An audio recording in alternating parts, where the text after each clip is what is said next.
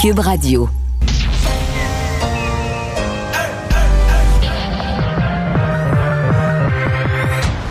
Deux, deux, deux, deux, deux animateurs cohérents, deux visions différentes. Une seule émission, pas comme les autres. Mario Dumont et Vincent Dessureau. Cube, Cube Radio. Bonjour tout le monde, bienvenue à l'émission, bienvenue à Cube Radio en ce beau mercredi. Euh, bonjour Carl. Bonjour Mario. Jour de sommet, euh, vraiment. C'est quand même pas la même. Je me souviens d'une époque où un sommet États-Unis-Russie, c'était plus gros que ça encore. Mais la Russie a quand même perdu de son prestige, là, malgré là, les efforts de Poutine pour ramener la, la Russie des tsars, là, la grande Russie. Mais il y a des gens qui disent que Poutine a réussi son pari parce que le simple fait d'avoir ce sommet avec Biden, C'est vrai. ça démontre quand même une certaine qu'on le, prend, importance. qu'on le prend au sérieux. Ceci dit, euh, j'ai aimé la ligne de, de- de Biden qui dit il faut se, faut trouver des façons de régler comme euh, intelligemment ou nos différends. Pas qu'on pas qu'on va être d'accord sur tout, mais régler de façon rationnelle, poser nos différends. Peu de concret qui est ressorti jusqu'à maintenant. On en reparlera dans les nouvelles. On mais... sait pas beaucoup non plus sur ce qui s'est dit. Ben non, évidemment. Mais moi, ce qui m'amuse du- de ça, ça m'a rappelé aujourd'hui la rencontre Poutine-Trump. Ah, où M. Trump avait Ah. dit sur la question de l'implication des Russes, il dit, j'y ai demandé. Il m'a dit non. Et Et rouler donc, dans la donc- farine. donc, fin de, fin de l'épisode, il m'a dit non. Un ancien agent secret, tu sais. Voilà, on va aller à Paul Larocque. 15h30, c'est le moment de joindre Mario en direct dans son studio à Cube Radio. Salut Mario. Euh, ce conflit euh, chez Excel d'Or, là, ça dure quoi depuis deux, trois semaines euh, déjà? Mais là, on a l'impression que ça, ça, ça, ça rattrape, ça a éclaté au grand jour. La situation scandaleuse qui se passe euh, en ce moment, on va se le dire, honteuse même. Quand une société peut-elle se permettre d'avoir un tel gaspillage On comprend, c'est un conflit euh, privé. Euh, Il y, a, des notions et des valeurs qui se heurtent euh, ici, mais là, le syndicat a refusé l'arbitrage. Tu as vu pour le moment, en tout cas. Est-ce que tu vois une, issue possible, rapide, à, ce conflit-là? Mais il n'y a pas beaucoup d'autres issues que, l'arbitrage. Le ministre du Travail a utilisé la gradation des pouvoirs qui étaient les siens. Ce matin, je le recevais en entrevue. Murray expliquait les gens qui appellent à une loi spéciale, il y a peu de choses en termes d'ancrage dans nos lois du Québec. C'est pas totalement infaisable, mais ce serait une loi d'exception, exception, exceptionnelle, euh, d'aller dans un conflit complètement privé, puis que l'Assemblée nationale euh, se réunisse et vote une loi pour intervenir, pour régler un conflit euh, privé du genre. Euh, les lois spéciales, généralement, touchent surtout des, soit que c'est du public ou du parapublic, là, mais des, des éléments où il y a un service vraiment essentiel lié à l'État. Donc, euh, L'arbitrage, moi, ça me paraissait être une, une solution. Puis, il faut comprendre ce que c'est un arbitre en relation de travail. là. On reprend le travail immédiatement et on, f- on se fie à l'arbitre. On s'en remet à lui, qui va regarder euh, des comparables dans l'industrie, qui va regarder les demandes des uns et des autres. On permet même aux partis de plaider, là, quasiment comme devant un tribunal, de dire, ben, le syndicat, euh, pourquoi vous mériteriez tel salaire, etc., etc. Donc, d'expliquer, de faire venir des experts sur comment le travail est dur, les, les éléments de santé, de sécurité au travail. Tout peut être amené à l'arbitre, qui lui a une longue expérience. Les gens qui sont arbitres ont toute une longue expérience en, en matière de, de relations de travail, de négociation de conventions collectives. Donc, il n'y a pas de raison d'imaginer qu'ils ne fassent pas la part des choses d'une façon qui soit juste et équitable pour tout le monde.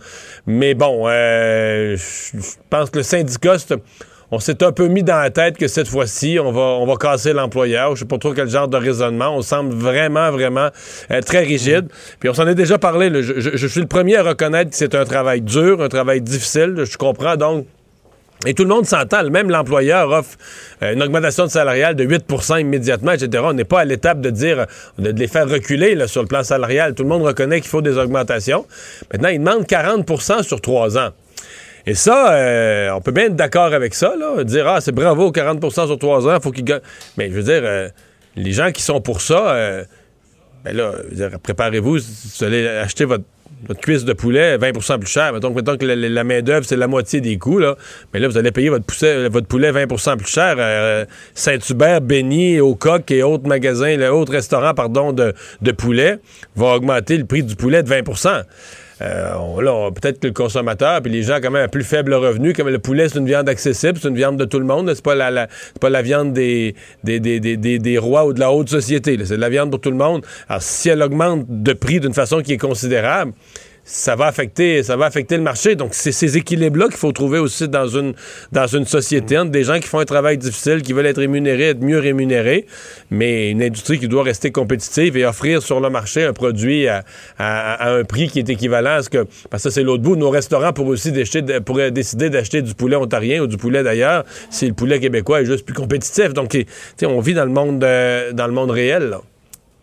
Mais c'est là où ce sont des questions, des intérêts, au fond, qui débordent le cadre strict de ce conflit ou de l'affrontement entre euh, les travailleurs et, cet employeur qui, de toute évidence, n'est, disons pas, un employeur exemplaire, puisque euh, la, détermination des En même temps, l'employeur, l'employeur, euh, Paul, c'est une coopérative. Hein. C'est même pas une entreprise privée qui veut enrichir ses ah. actionnaires. Excel d'or est une coopérative qui appartient principalement, en bonne partie, à des producteurs eux-mêmes. C'est la, la chose... Des producteurs. Oui, oui. C'est la chose qui rend ça juste un peu plus compliqué là, comme conflit. Donc, euh, ça sera à suivre parce que le premier ministre a, mis son poids dans la balance, là, tentant euh, d'influer euh, sur notamment le, syndicat. Mais, c'est parce que dans l'opinion publique, Paul, ça passe plus. Le, gaspillage, tu l'as bien dit, le gaspillage de, Même des gens qui commencent à compter ça en repas, là, on mange quoi, 3 quatre repas sur un poulet, un million de poulets, c'est 3-4 millions de, repas qui sont mis au vidange. Ça. Dans, dans l'opinion publique, ça passe plus du tout. Là. Euh, exactement, parce qu'il y a la légalité là, de ce conflit de travail. C'est une grève légale, et etc., qui, qui respecte intégralement le, le, code du travail. Mais parallèlement, il y a l'autre question qui, qui touche toute la, société. C'est pas parce que c'est légal que c'est moral. C'est pas parce que c'est légal que c'est acceptable. Et puis à, ce niveau-là également, en tout cas, c'est pas évident. On va suivre ça au cours des... Des probablement, j'ai l'impression que ça va bouger peut-être au cours des, des, prochaines heures à suivre. Mario, je veux que tu me parles... Euh, comment tu réagis en apprenant que la députée maintenant indépendante d'Iberville, Claire Sanson, qui a fait parler d'elle à quelques reprises antérieurement, avait donné de l'argent à un parti adverse. elle fait partie d'une équipe, au fond, c'est comme si elle faisait une passe sur la palette de l'équipe adverse, d'un joueur de l'équipe adverse, pour aider l'équipe adverse. Moi, j'avais jamais vu ça. Je sais pas, est-ce qu'il y a un précédent? Ben, j'ai essayé de fouiller. Euh, ce matin, je disais en ondes, ça fait 32 ans, 33 ans que je suis de près à la politique. Ce qui est déjà arrivé, le plus proche, puis tu vas te souvenir des exemples, et quelques exemples comme ça, des gens qui se présentent à une élection, puis tu sais, des candidats recrutés à dernière minute, et là, qui doivent avertir leur parti, ouais, mais c'est parce qu'il y a trois mois ou il y a quatre mois, je suis allé d'un cocktail de l'autre parti. tu sais, j'étais président de la Chambre de commerce. Et, mon nom apparaît. Mon, nom, apparaît, sur la liste des, dons. de l'autre parti. Donc, ça, c'est déjà vu ça. Mais que quelqu'un qui est en fonction, qui est déjà élu, fasse un don, j'ai aucun souvenir d'une situation aussi, euh, aussi étonnante. Là. Je veux dire, ce qui est pas moins étonnant, Paul, c'est la réponse qu'elle m'a fournie euh, ce matin en entrevue. Parce que à cette question-là, j'ai dit, ouais, mais vous pouvez pas donner à deux parties dans, pouvez pas donner à deux parties dans la même année. Vous êtes Sa réponse, elle, elle j'ai pas donné à la CAQ. bon. Fait que t'es, es député de la CAQ. Mario. T'es député de la CAQ. Mais Mario, elle, t'a dit. tu sais, mais en entrevue, elle t'a dit qu'elle avait appris ça ce matin, qu'elle était exclue du caucus. Alain Laforêt nous a fait entendre, a donné une entrevue au téléphone avec un collègue du Journal de Québec. Puis hier soir, elle l'a dit, et le journaliste l'informe de ce qui vient d'arriver, et elle lui dit Ah oui, vous me l'apprenez. Il est 20 h, une minute hier soir. Elle l'apprend comme ça à 20 h, une minute. Et là, elle te dit ce matin en entrevue qu'elle l'a appris que ce matin. Oh. C'est ça. Non, ça. Pas conscient de ça, non, ça, ne concorde pas. Mais de toute façon, de toute façon, euh, deux, deux, choses, Paul, pour conclure ça, cette histoire-là. On n'en parlera pas toute la. C'est bon, pour la CAQ, c'est quand même euh, une, une, enfarge, parce que euh, c'était une députée qui était malheureuse dans le caucus, mais là, probablement qu'elle va euh, probablement donner de la visibilité à Éric Duhem et au Parti conservateur, se présenter avec le Parti conservateur. Elle va joindre le Parti conservateur, Mario? Ça fait ben, pas de doute Elle m'a dit ce matin qu'elle étudiait toutes ses options, mais qu'est-ce que tu veux qu'elle fasse d'autre? À ce point-ci, qu'est-ce qui peut rester d'autre pour elle que de faire ça? Quoique, des gens qui la connaissent semblent étonnés, disent, ben, pas du tout la philosophie du Parti conservateur, zéro. Des gens qui semblent étonnés, en tout cas. Mais, sincèrement, je vois pas qu'est-ce qu'elle pourrait, qu'est-ce qu'il y a d'autres destinations pour elle, d'autant plus qu'elle a annoncé qu'elle se représente pas. Ben, pour aller finir son mandat en faisant un peu de trouble au, gouvernement pour se venger, parce que c'est vraiment vers ça que ça, que ça tend, une espèce de vengeance pour ne pas avoir été nommé ministre de la Culture. Euh, ce qui, l'a vraiment déçu. Elle me l'a raconté d'ailleurs ce matin, amèrement déçu. Elle dit, moi, on m'avait Euh, j'étais porte-parole en culture quand j'étais dans l'opposition. Euh, quand la CAQ avait de la difficulté, moi, j'étais là, puis je, tenais le message de la culture, j'ai fait un rapport sur la langue. Dans la campagne électorale, quand il y avait des débats en matière de culture, on m'envoyait porter le message du parti. La campagne finie, la CAQ gagne, c'est quelqu'un d'autre qui est nommé ministre de la Culture. Donc ça, elle, est déçue de ça. Mais pour le reste, euh, c'est aussi, elle, il y a quelque chose d'un peu... Elle un petit peu triste, là, je veux dire... Euh, quand même une personne qui a une carrière euh, brillante dans le secteur privé, dans le monde de la production télévisuelle, des médias, euh, se lance en politique, bon, devient pas ministre, et finit frustré, euh, attristé, frustré, choqué, ah et finit comme ça, en se faisant mettre dehors d'un caucus, puis là, va aller de seul peut-être là, faire juste pour faire du trouble aux gens d'en face dans un parti auquel elle croit, euh, disons plus ou moins, euh, puis, puis se représente même plus après. Une... En tout cas, j'ai hâte de voir. On sait pas, peut-être qu'il va se repasser des affaires qui vont la faire rayonner, mais ça peut apparaître à première vue comme une fin assez triste. Là. Triste fin de carrière politique. Et d'ailleurs, une carrière politique qui a, pas été, qui a été difficile pour elle. Bon, Mario, je te laisse retourner à, à ton émission. Euh, on te retrouve au TVA Nouvelles. Nous, entre-temps. Au revoir. Alors, Carl, ben, dans les nouvelles, commençons par le bilan. C'est relativement euh, stable euh, au, Québec. Oui, légère remontée par rapport à hier. 153 cas aujourd'hui et un décès. Euh, la majorité des cas dans la région de Montréal. Bon, 46 cas. Montérégie, 30. Une dizaine dans la capitale nationale. Autre signe encourageant, moins de 200 patients qui sont hospitalisés dans la province. Ça, c'est une baisse de 17 par rapport à hier parce que, évidemment, on le voit, là, la mortalité semble moins grande, mais si on paralyse les hôpitaux, il y a d'autres impacts euh, avec tout ça les hospitalisations sont en baisse. En, bas de 200 hospitalisations, ça fait vraiment longtemps qu'on qu'on a vu ça. Oui, oui, oui. Vraiment longtemps. Oui, et donc euh, un total jusqu'à maintenant de 7722 cas de variants selon les derniers chiffres de l'INSPQ. Et quand on se compare, l'Ontario, c'est pas toujours simple. 384 nouveaux cas aujourd'hui et 12 décès liés à la COVID-19.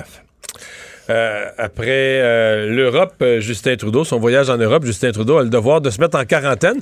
Remarque que certains trouvent qu'il a eu son résultat de test très, très vite pour quitter la, partie de la quarantaine qui doit se faire à l'hôtel. Ça n'a pas été long et il n'a pas eu à manger les petits lunchs pas très bons dans les hôtels autorisés par le gouvernement fédéral. J'ai quelqu'un dans ma famille proche qui a dû faire ça et disons qu'il n'y a pas beaucoup de légumes. Ben, Justin Trudeau, lui, pourra retrouver une alimentation meilleure rapidement. Il est arrivé hier soir, a obtenu son test négatif ce matin et donc peut retourner à la maison, mais devra encore s'isoler pour 13 jours, euh, évidemment. Et là, donc, les libéraux disent que M. Trudeau va évidemment euh, respecter les mesures de quarantaine et les mesures d'isolement. Donc, ses points de presse pourraient survenir de sa maison. Mais sur cette question rapide, là, il a obtenu son résultat rapidement. Les conservateurs soulèvent des questions. Comment ça se fait que M. Trudeau a eu un... Ben, on, dit que c'est rendu assez rapide, que plus, plus rapide pour tout le monde, mais peut-être pas aussi rapide. ben, en tout cas, quand on, a, quand on est premier ministre, on peut imaginer que ça va peut-être un peu plus vite qu'un digital mais Ça veut, ça veut pas dire qu'il l'a demandé. Exactement. Ça, vite, là. ça peut être juste ben que les gens ont vu passer le test du premier ministre puis on dit bon, on va, ben, on va se grouiller puis on va faire ça, on va faire ça euh, plus vite. Et c'était le, premier ministre de M. Trudeau à l'étranger depuis mars 2020 euh, et euh, justement les conservateurs en ont profité pour dire qu'il faudrait mettre fin à cette quarantaine obligatoire à l'hôtel. On sait que c'est prévu pour juillet là, dans, normalement, mais on attend toujours donc la levée de là, par contre, il avait annoncé qu'il faisait pour le début juillet s'il l'avait devancé de deux semaines pour lui, pour s'inclure lui dans ça, ça, ça aurait pas. C'est sûr que ça, ça aurait mal passé. Ça aurait pas bien passé. Euh, bon, donc euh, revenons sur ce sommet. Poutine qui salue un sommet euh, constructif, mais on reste dans la, dans la forme. On n'a pas de gros détails sur des sujets qui auraient été abordés et des conclusions. Meeting qui a duré presque quatre heures. Presque quatre heures, mais plus court que prévu. La séance était prévue pour environ cinq heures entre les, entre les, deux, les deux groupes. un sommet constructif, mais peu de concret. La seule chose qui se dégage jusqu'à maintenant, c'est que les deux pays se sont euh, mis d'accord pour que les, les, ambassadeurs respectifs retournent en poste. On sait que et Moscou et Washington avaient rappelé leurs ambassadeurs en Russie et aux États-Unis. Euh, Monsieur Poutine, tu, pars, tu, pars, de loin quand tu dois prendre quand tu dois comme première décision euh, euh, replacer dans leur fonction les ambassadeurs. Tu te rends compte que tu pars de loin sur le plan diplomatique. Exactement. Puis c'est un, un, certain dégel, mais tout de même, bon, on a discuté par exemple de de prisonniers, mais euh, il n'y a pas d'accord sur cette question-là. On sait par exemple que les États-Unis aimeraient bien qu'un certain Edward Snowden revienne en sol américain. Ben là, évidemment, on est loin de, toute chose de, la sorte.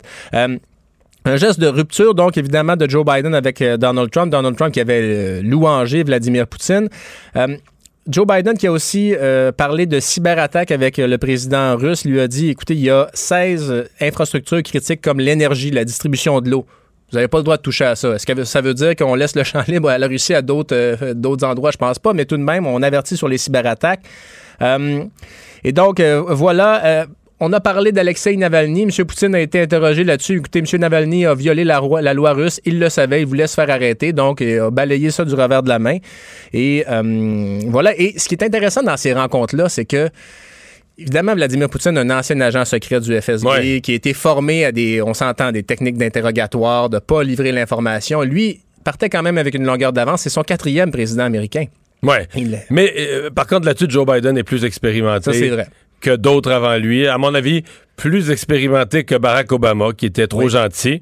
Et dans le cas de Trump, c'est juste un, peu plus bizarre parce que euh, c'est une euh, c'est une relation, disons, assez curieuse, celle de M. Trump avec, euh, avec tous les dictateurs du monde, mais notamment avec... Ben avec Poutine. Oh, et puis Joe Biden aussi qui a, affirmé à Vladimir Poutine que les Américains ne toléreraient aucune tentative de déstabilisation des élections dans le futur.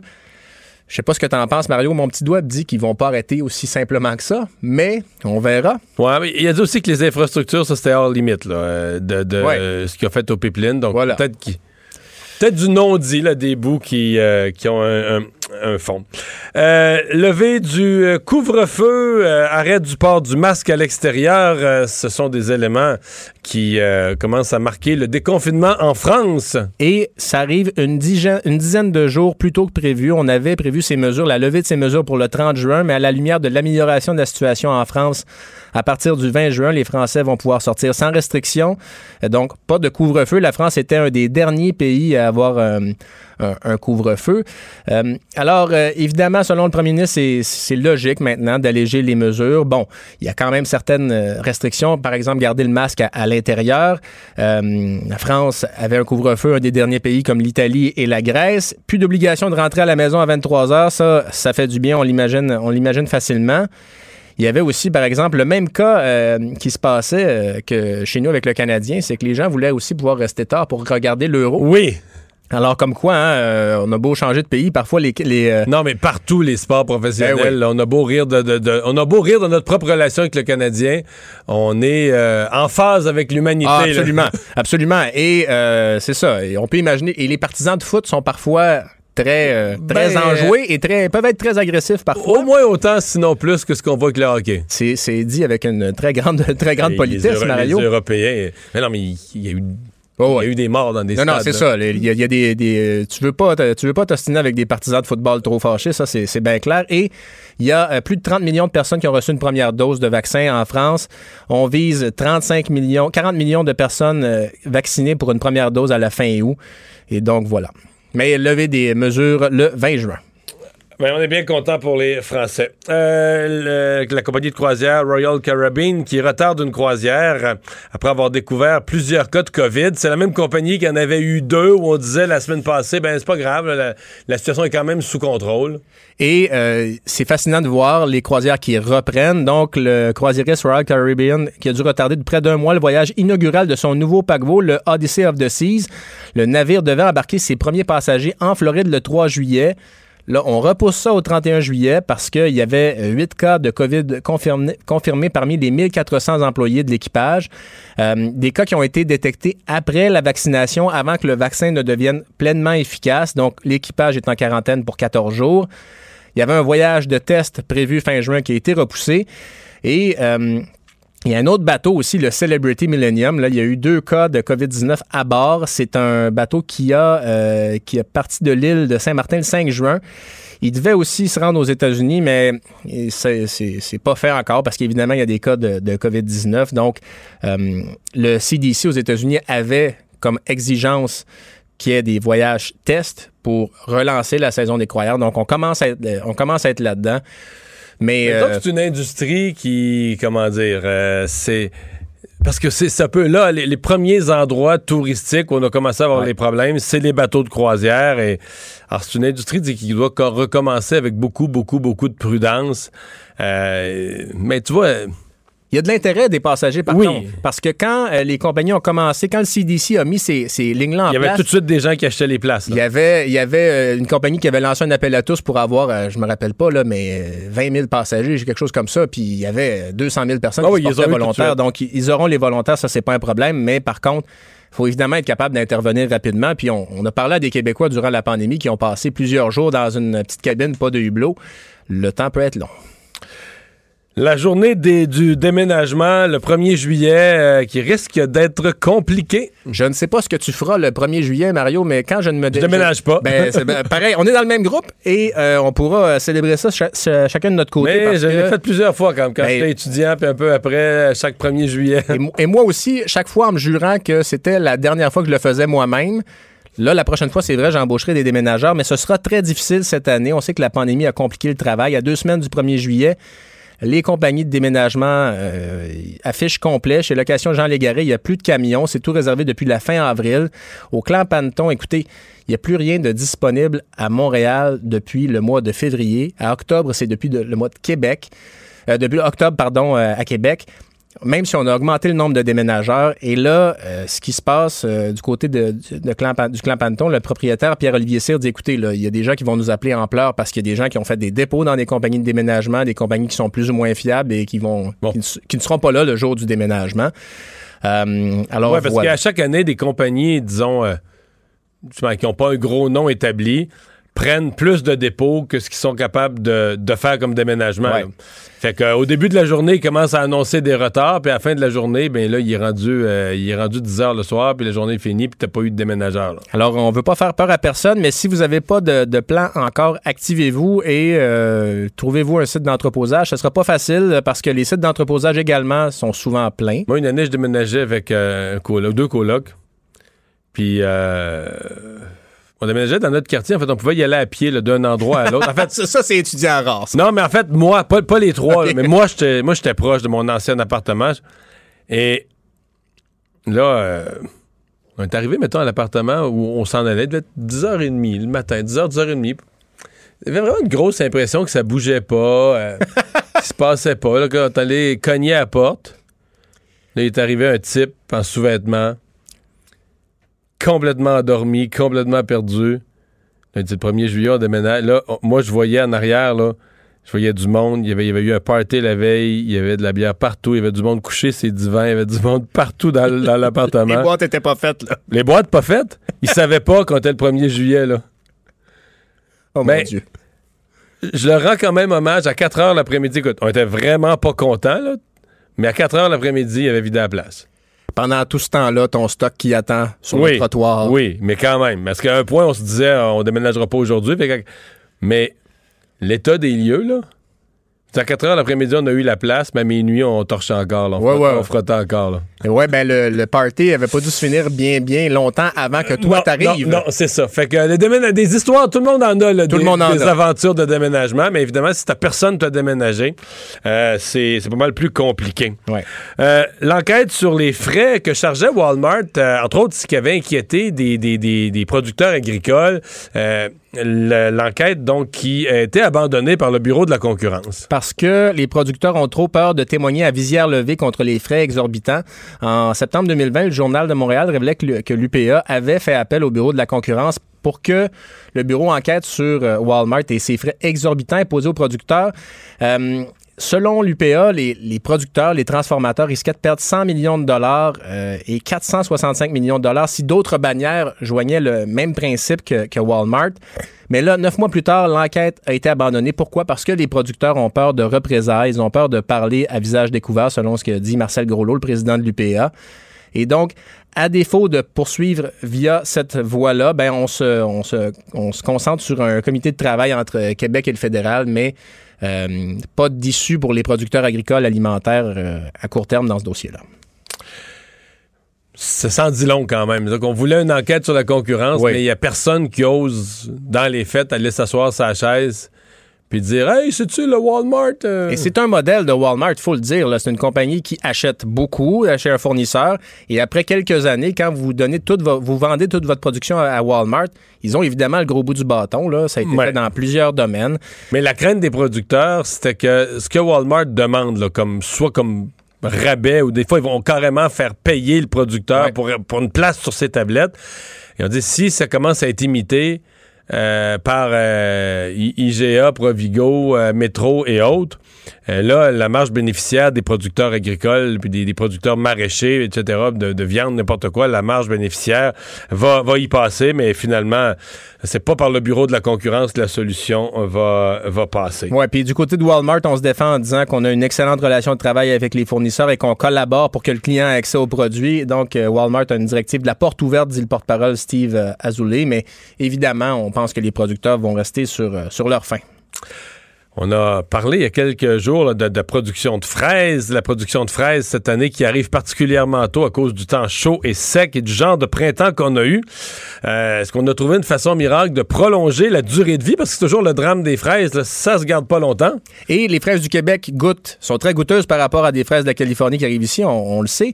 Alors, c'est des chercheurs de l'INRS qui ont conçu des emballages bioactifs qui aident à prolonger la durée de vie des fraises d'une douzaine de jours, ce qui, est, énorme. Là. On pourrait prendre ça pour les bananes aussi, ça, serait, ça serait agréable. Et donc, c'est un film d'emballage qui a été développé par l'équipe de la professeure Monique Lacroix.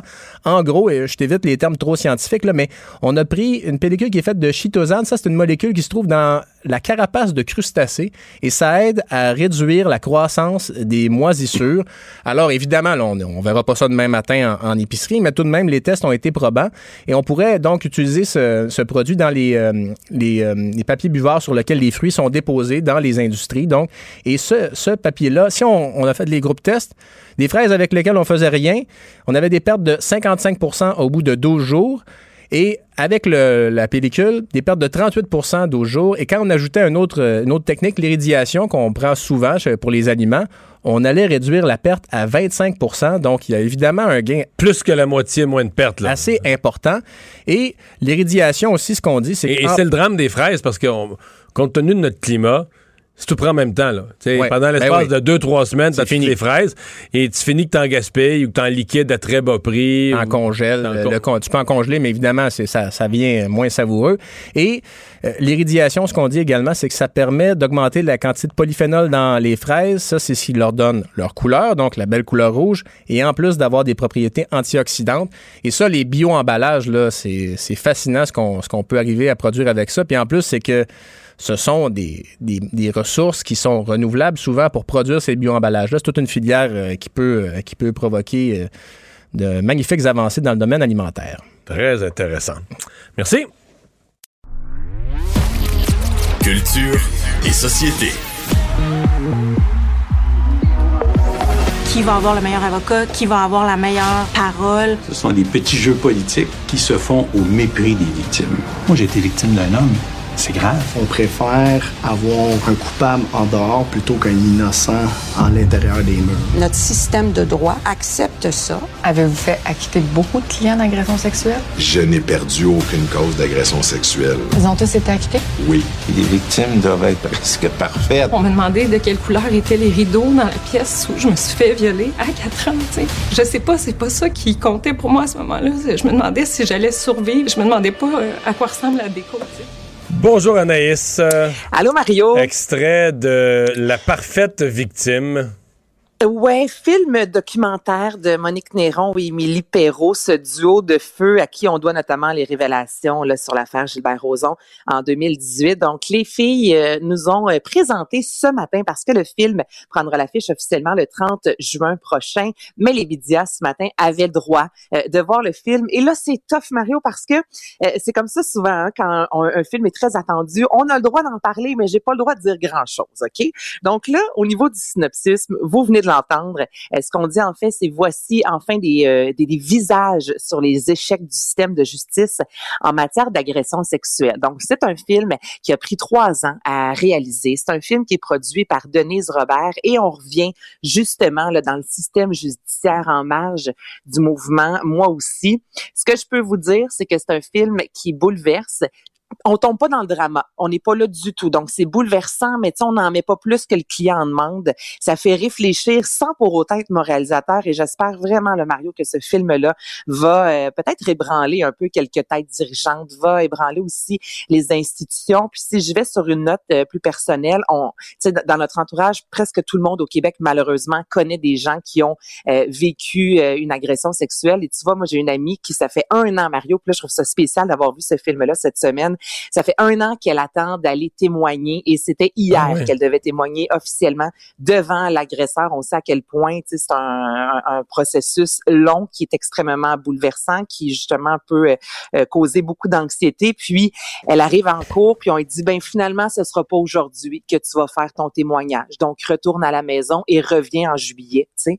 Puis juste ça, dans ce que j'ai vu aujourd'hui à l'écran, c'est vraiment la réalité de ce que les victimes vivent, à quel point c'est un, quand on s'embarque, quand on porte plainte, c'est quelque chose qui dure longtemps, qui nous suit longtemps, qui est extrêmement exigeant. Donc, pour l'avoir vécu dans les derniers mois d'une façon un peu plus intime avec quelqu'un, pour voir comment ça peut te te, te, te, te, brasser, puis pas à peu près, là, te, te casser littéralement. C'est ce qu'on voit. Donc, euh, j'ai hâte que le Québec puisse découvrir ce film-là qui va sortir le 30 juin prochain, La parfaite victime. Bonne nouvelle euh, pour les fans des Cowboys fringants. Oui, là, on s'en va complètement dans ouais, c'est plus joyeux, là. Ça, c'est pas mal plus joyeux. Euh, les Cowboys fringants, Mario, qui euh, seront en tournée un peu partout cet été. On pourra prendre une petite bière en chantant le Chac à Hector, moi qui est une de mes favorites. Tu l'aimes aussi, pire, ben oui, celle-là, si je me trompe pas. Ben oui. C'est ta chanson. Bon, bon, on a la même tune. On écoute ça. Tellement bon. Je suis allé dans la chambre Là, Mario, on est vraiment dans les bonnes nouvelles. Euh, ce matin, on apprenait, entre autres, que les grandes fêtes TELUS à Rimouski vont accueillir quand même 3500 euh, spectateurs, ce qui est euh, grandiose, je vous dirais. Et ça, c'est un peu en raison aussi du Canadien de Montréal. Donc, merci pour ces séries éliminatoires. Et les Cowboys sont également sortis ce matin parce que les Cowboys seront aux grandes fêtes TELUS, disant, nous, on s'en va au Centre Bell. Mario, ce sera le 25 et le 26 novembre 2021. Donc, tu sais, si on fait le calcul, là, on est presque à la fête nationale. Donc, c'est pas mal dans cinq mois jour pour jour. On veut un, un, centre belle. Bon, évidemment, on peut pas dire encore exactement le nombre de personnes qui pourront y assister, mais au parterre, il y a environ 3500. ben, non, mais ça peut changer d'ici là. C'est une ben, farce. Écoute, ah, dis-moi si au mois de novembre, on est encore juste à 3500, il y a quelque chose qui marche pas. C'est une blague il y a du monde qui seront pas allés faire vacciner. Là, là, là faisons-nous vacciner, s'il vous plaît. Puis moi, je veux qu'il y ait plus de monde que ça au Centre le, au mois de novembre. Donc, 500 billets minimum au parterre. Et ce que je trouve fantastique, c'est que les Cowboys vont vendre leurs billets pour la modique somme pour la majorité de 20 dollars. Quand même. 20 pièces, Mario. C'est. Il va, y avoir de, il va y avoir de la demande, ma chère. Ben, il va y avoir de la demande, certain. Donc, les billets seront en vente vendredi sur le site Evenco. Donc, c'est 20 plus taxes et frais de service. Mais on s'entend que pour un spectacle comme ça au Centre Bell, pour voir les Cowboys fringants, c'est vraiment pas dispendieux. Justement, les Cowboys ont mis euh, sur les médias sociaux enfin une vraie de vraie fête pour célébrer le retour en salle. Tu sais, je pense que les Cowboys n'ont pas nécessairement besoin de beaucoup d'argent. Là, on sait que la dernière année, avec les antipodes, ça a été vraiment euh, l'Amérique pleure, une année quand même assez lucrative pour eux. Donc, je trouve ça beau aussi, une formation comme ça, tu sais, qui fait, hey, nous, on y va, on vend des billets pas chers, on veut vraiment dire aux fans qu'on les aime et qu'on est content de les retrouver. Donc, sachez que ce sera en vente ce vendredi à midi. Alors, euh, tu nous parles aussi du Cirque du Soleil euh, qui euh, va être de retour à Montréal en avril 2022. Exactement. Et le cirque, en plus, Mario, qui a annoncé aujourd'hui avoir signé une entente avec le Vieux-Port de Montréal pour les dix prochaines années. Donc, il n'y a pas si longtemps, on parlait de, de faillite, on parlait de milliers d'employés qui n'avaient pas été payés. Là, on revient vraiment de, écoutez, on, signe pour 10 ans, donc euh, ça commence quand même à aller bien pour le Cirque du Soleil. Il y a plusieurs spectacles à Vegas. Et là, euh, à Montréal, juste avant la pandémie, il devait y avoir le spectacle sous un même ciel. Finalement, la pandémie est arrivée, le spectacle n'était pas prêt, donc on a décidé de mettre cet événement-là de côté. On met pas une croix là, sur euh, sous un même ciel, mais ça va sortir plus tard et on un classique euh, créé en 2017 à Montréal, Cousin qui a été vu dans 65 villes, 21 pays, une cinquantaine d'artistes sur scène, un, univers un peu euh, bollywoodien. Moi, je vais t'avouer que, tu sais, je t'en parle, puis je, ne l'ai pas vu, ce, spectacle-là. L'as-tu vu, toi? Je sais que tu en as vu pas mal du Cirque du Soleil. Euh, mais pas celui-là de mémoire, non. Parce que Bon, les, ben, écoute, les ça- noms. non, Ouais, j'en ai ben- vu quand même quelques-uns, là. Est-ce que Les noms sont pas si. euh, si- Facile à non, c'est des- c'est un mot, là. Tu sais, en fait, c'est un mot, c'est un. C'est même pas. Dans certains cas, c'est même pas un mot, là. C'est juste un, un sonore. C'est- vrai qu'au niveau marketing, là, ils prennent pas souvent des titres de spectacles faciles. Tu sais, Allegria, on s'en souvient, mais j'avoue que je pourrais pas te nommer le trois quarts des autres spectacles du Cirque du Soleil parce que souvent, bon, il y a eu haut, mais il y en a qui sont plus faciles à retenir que d'autres. Mais gars, Cousa, un beau retour, une première en 15 ans, ça a été vu quand même devant, euh, de- de- devant euh, plus de 8 millions, voilà, de spectateurs. Donc, les billets aussi seront en vente à partir du 21 juin et euh, ben, le cirque revient dans le Vieux-Port en 2022. Merci, Anaïs. Salut, à demain. Bye bye. Pour une écoute en tout temps, ce commentaire d'Anaïs Gertin-Lacroix est maintenant disponible dans la section balado de l'application et du site cube.radio. Tout comme sa série balado, Culture d'ici, un magazine culturel qui aligne entrevues et nouvelles du monde des arts et spectacles. Cube Radio. Il explique et démystifie l'économie. Pierre-Olivier Zappa, à vos affaires. Bonjour, Pierre-Olivier. Salut, Mario. Alors, euh, l'inflation qui euh, commence à donner, euh, bon, des mots de tête, c'est peut-être fort un peu des mots de tête, mais certainement de l'inquiétude au, au Canada. Là. Au Canada et aux Et États-Unis. aux États-Unis, oui, oui, aux États-Unis aussi. Aujourd'hui, on voit, bon, Statistique Canada qui nous arrive avec l'indice des prix à la consommation. Donc, en quelque sorte, euh, la hausse du coût de la vie. Et pour le mois de mai, on parle d'un bond de 3,6% euh, par rapport au mois dernier. C'est donc la plus forte croissance annuelle depuis euh, depuis 2011, depuis mai 2011. Euh, pour vous donner une idée, là, en, avril, c'était 3,4% Donc, oui, la vie coûte de plus en plus cher. Il y a un paquet de facteurs. Euh, le prix, euh, le, le prix du carburant, le prix de l'essence qui a bondi de plus de 40% sur un an, les coûts de remplacement par le propriétaire, donc par exemple les logements neufs, une hausse de plus de 11% euh, les prix des véhicules, donc des biens durables, de, une hausse de plus de 4% Bref, euh, Statistique Canada nous arrive avec ces données-là aujourd'hui. Et parallèlement aux États-Unis, il y avait cette rencontre de la Fed, donc de la Banque centrale américaine, euh, et j'écoutais le point de presse de Jerome Powell, qui est le président de la Fed, Mario. Et il disait, écoutez, l'inflation risque d'être pas mal plus importante que ce qu'on avait initialement prévu. Et ça risque de forcer les banques centrales à accélérer la hausse des taux d'intérêt. Et c'est ce que les consommateurs doivent retenir. Tu vois, aux États-Unis, on prévoyait des hausses de taux en 2024. Et là, aujourd'hui, cet après-midi, Jerome Powell dit, on risque de voir ces hausses plus rapidement que prévu en 2023. Possiblement deux hausses euh, euh, du taux directeur de la Banque centrale américaine pour tenter de, de calmer un peu le jeu. Évidemment, ça, ça a pour effet, Mario, d'énerver un peu les marchés boursiers. On a vu aujourd'hui les principaux indices terminer en baisse. Et même lorsque euh, lorsque la Fed a tenu sa rencontre, euh, les principaux indices perdaient plus de 1% Donc, il y a, y a de l'inquiétude, il y a de la nervosité. Et ce que disait Jerome Powell, c'est qu'on n'a pas vu une expansion économique telle euh, qu'au retour de la Deuxième Guerre mondiale. Donc, euh, l'économie va très bien et l'impact, ben, c'est une hausse des prix à la consommation. Et aux États-Unis, on se disait, pas de hausse de taux d'ici 2024, ce sera finalement en 2023. Au Canada, on prévoit des hausses de taux euh, possiblement à partir de la deuxième moitié de 2022. Donc, dans, dans un an, attendez-vous euh, à des à des hausses de taux d'intérêt, donc ce sera plus euh, plus difficile euh, euh, d'emprunter.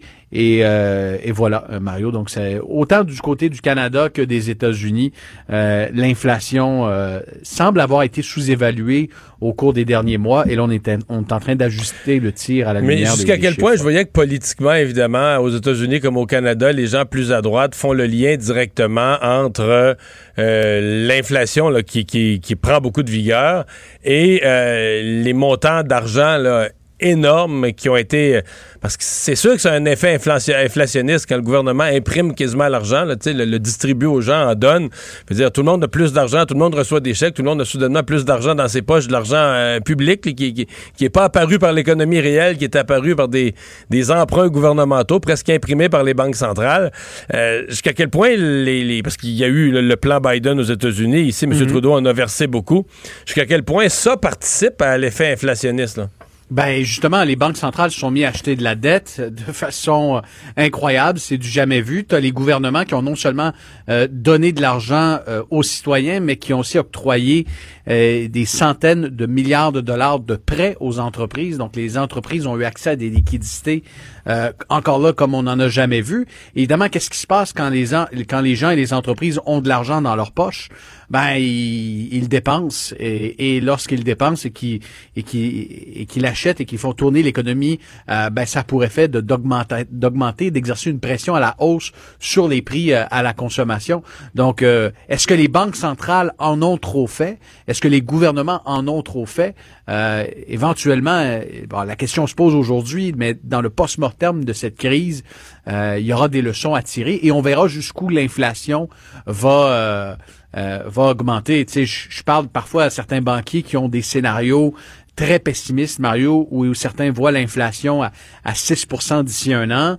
Pour l'instant, au Canada, la banque, euh, la banque du Canada nous dit bon, cet été, on devrait retourner autour de 3% et on sait que la cible est autour de 2% euh, On verra où, tout ça va nous mener, mais ce que retiennent les consommateurs, c'est que si l'inflation continue d'augmenter, ben, l'outil pour euh, pour calmer le, le, et éviter la surchauffe, ce sont ce sont les hausses de taux d'intérêt et ça, ça aura un impact. Je pense notamment à ceux qui viennent de s'acheter une propriété là. Oui, oui, effectivement. Eux, ils surveillent ça. Euh, ceux qui ont une hypothèque ouverte récente ils surveillent ça d'un peu plus près. Euh, ben, parlons-en justement des hypothèques et du prix des maisons parce que euh, peut-être que on pensait qu'on était rendu sur un plateau, qu'on avait dépassé le raisonnable avec le prix des maisons, mais pas nécessairement. Hein? Non, puis je lisais bon ce, papier de, de, l'agence Bloomberg hier qui disait le, le, Canada est probablement euh, le deuxième pays à travers le monde où la bulle immobilière, la bulle spéculative autour de l'immobilier est la plus importante. Euh, et, parallèlement à ça, en avril, il y a eu une légère baisse quand même euh, de, de 7% des ventes de maisons au Canada. Donc, on se dit, est-ce qu'on atteint un plateau? Est-ce qu'on atteint un sommet? Ben, euh, aujourd'hui, l'Association canadienne de l'immeuble a rafraîchi ses prévisions pour l'année en cours et Mario, semble-t-il qu'on on est loin d'être au sommet. Euh, le prix des maisons risque d'augmenter encore de 20% cette année. Et c'est, ce sont des données qui sont aussi corroborées aujourd'hui par la Banque royale du Canada qui dit les, le prix des propriétés n'a pas encore atteint un sommet. Mais sur quoi ils, se basent euh, pour penser qu'après les augmentations déjà vécues, euh, qu'il qui, reste de la marge, que ça va continuer la, la bulle comme ça? Essentiellement, Mario, c'est l'offre. C'est un manque d'offres euh, sur, les logements. Il y aura un retour des étudiants dans les grands centres. L'immigration également qui va euh, qui va prendre de l'ampleur par rapport à ce qu'on a vécu au cours des derniers mois. Et les gens sont moins enclins à vendre leurs propriétés. Euh, donc, ce cocktail-là, ce, déséquilibre entre l'offre et la demande, semble-t-il, va se maintenir encore au moins pour pour un an. Et, si tu regardes dans les, les plus petites villes à l'extérieur des grands centres, Là, selon l'Agence canadienne de l'immeuble, les hausses risquent d'être plus importantes, entre 30 et 56% de hausse, dépendamment d'où vous vous trouvez, euh, pour ce qui, est, ce qui est de la campagne. Donc, même avec un retour dans les grands centres, même avec le déconfinement, les prévisions euh, de la Et euh, de l'Association canadienne de l'immeuble pointent, pointent en ce sens. Et pour ce qui est du volume des ventes, ben, on pense que ça, ça risque d'être un petit peu moins euh, chaud que prévu. Là, on prévoyait une hausse de 27% du volume de vente de propriétés. On a ramené ce chiffre-là à 24% Mais qui dit moins de ventes dit aussi souvent moins d'offres sur le marché. Et on en revient à mhm. ça, Mario. Ça semble être vraiment le gros problème en ce moment sur le marché, le marché immobilier. Et ça risque d'animer les débats pour la, prochaine campagne municipale. Les candidats n'auront pas le choix d'exposer ouais, leur plan. à la propriété, là, qui euh, devient. C'est bien beau les, les, les, les, logements sociaux, Mario, mais le logement abordable pour les familles de la classe moyenne avec deux enfants, s'acheter une première propriété euh, dans les grands centres, euh, ça risque d'être d'être vraiment pas évident au cours de la prochaine année. Merci Pierre-Olivier. Il n'y a pas de quoi. Au revoir.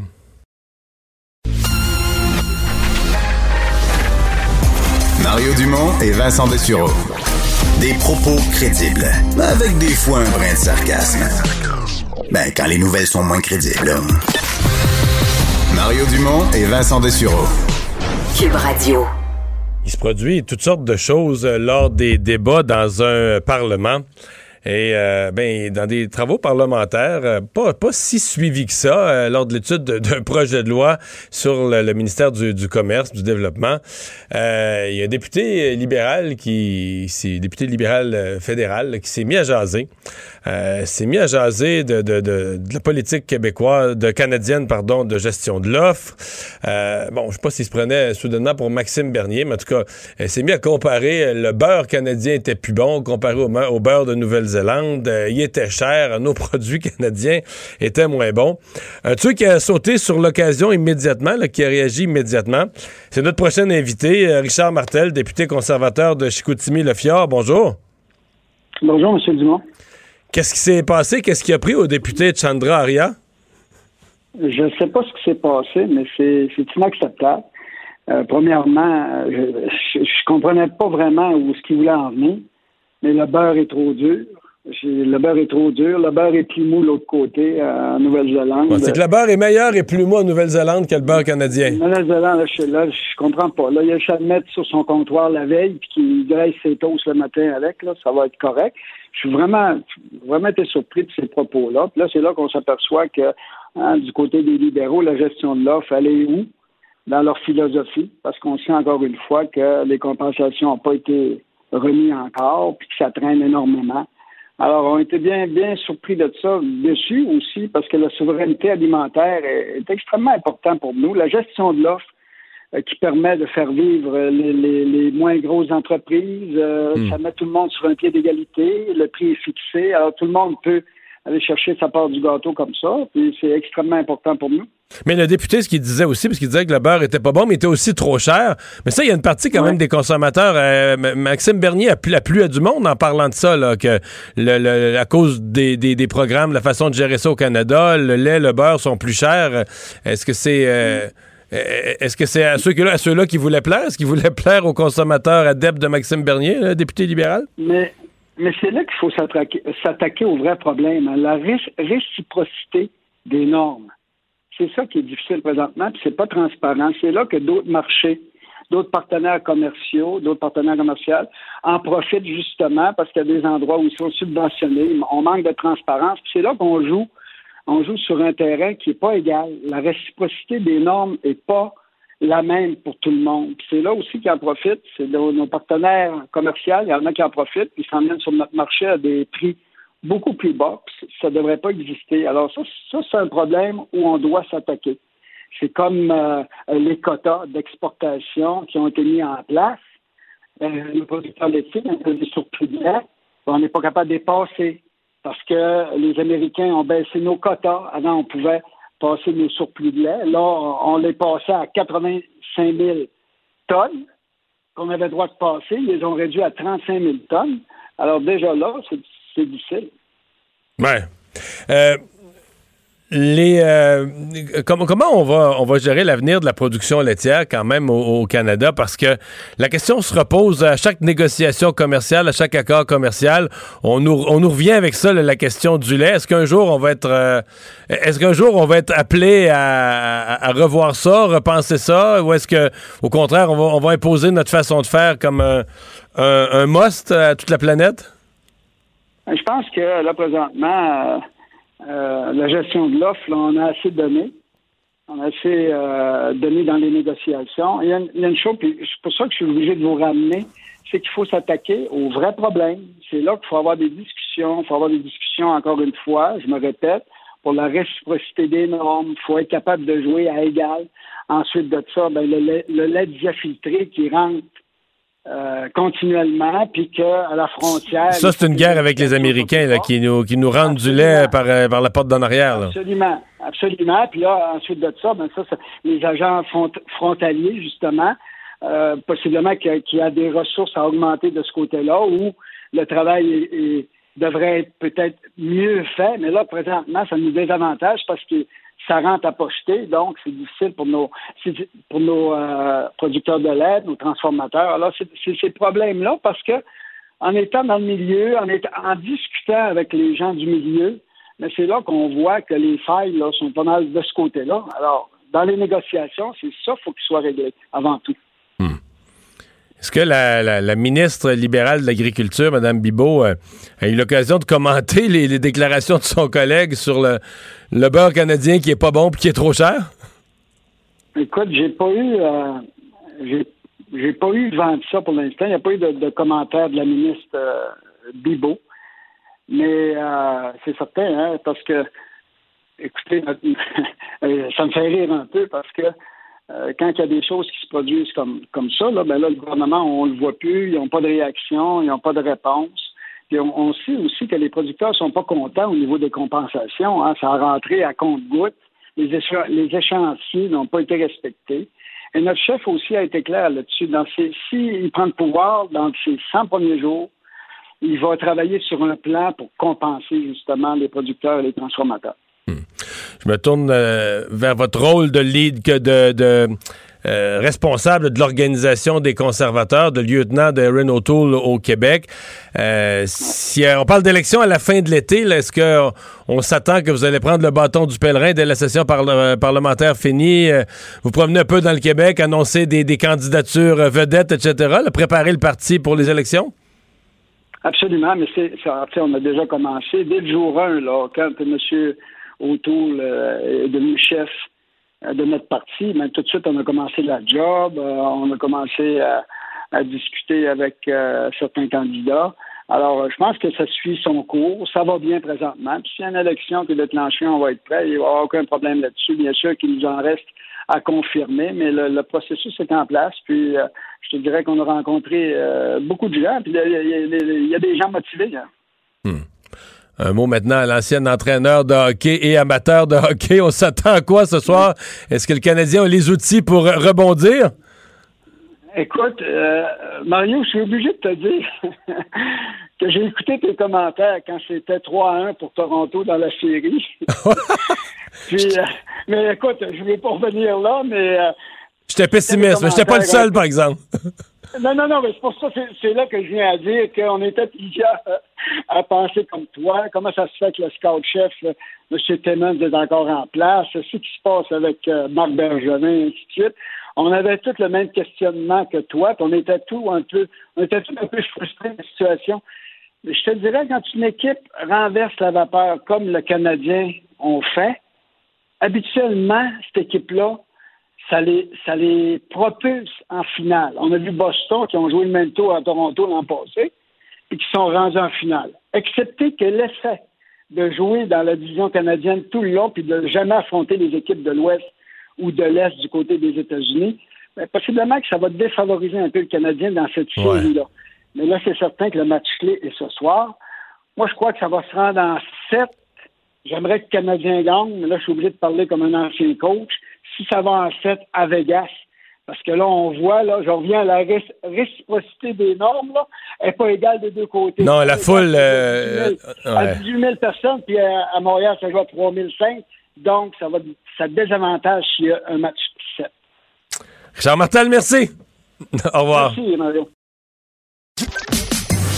Mario Dumont et Vincent Dessureau. Joignez-vous à la discussion. Appelez ou textez le 187 Cube Radio 1877 827 2346.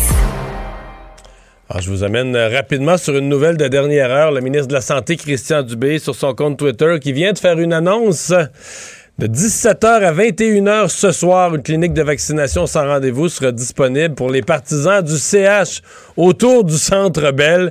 Initiative de la Banque nationale de Bell de Couchetard. On comprend que c'est comme la vaccination en entreprise. Euh, il y a un groupe d'entreprises qui sont installées, qui utilisaient déjà les abords du, du Centre Bell. Euh, donc, euh, Banque nationale Bell Couchetard, groupe CH et Métro en collaboration avec le CIUS de Montréal. Donc, on va vacciner là, aux abords du Centre en espérant accrocher au passage des jeunes euh, non vaccinés qui seraient venus euh, encourager le, Canadien en étant auprès de l'amphithéâtre. Grosse euh, victoire ce matin, je devrais dire énorme victoire de Félix Auger-Aliassime contre son idole Roger Federer. On va en discuter avec Sylvain Bruno, entraîneur-chef à Tennis Canada. Bonjour. Oui, bonjour. Est-ce que c'est euh, Félix Auger-Aliassime qui a joué un match exceptionnel? Est-ce que Roger Federer faiblit avec l'âge? Ou les deux? Peut-être un peu, un peu des deux, exactement. C'est sûr que c'est pas le fédéraire des beaux jours. Là. Maintenant, il va avoir 40 ans dans, dans deux mois. Et, mais quand même, euh, sur gazon, euh, c'est toujours un exploit de, de, le, de le vaincre. Donc, un très, très beau match là, pour Félix. Cette surface-là, on voit pas tant de tournois là, sur euh, du, du, gazon naturel comme ça. Hein? Tout à fait. C'est peut-être trois ou quatre tournois dans l'année. C'est toujours à ce moment ici. Euh, il y a Wimbledon qui va avoir lieu dans deux semaines. Donc, quelques tournois avant, des tournois préparatoires. Puis, puis Félix Auger-Aliassime, je ne suis pas assez spécialiste. Est-ce que lui est fort là-dessus? Est-ce que c'est un, type de surface où il est naturellement meilleur ou...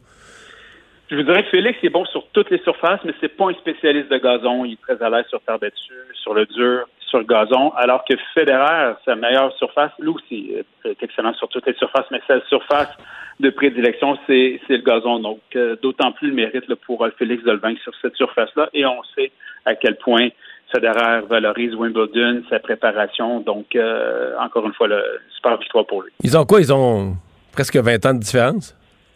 Et ils ont la même date de naissance. Au ah, moins, pas certain de la date. Puis ils ont exactement donc 19 ans euh, de, différence. Félix va avoir 21 et Federer va avoir 40.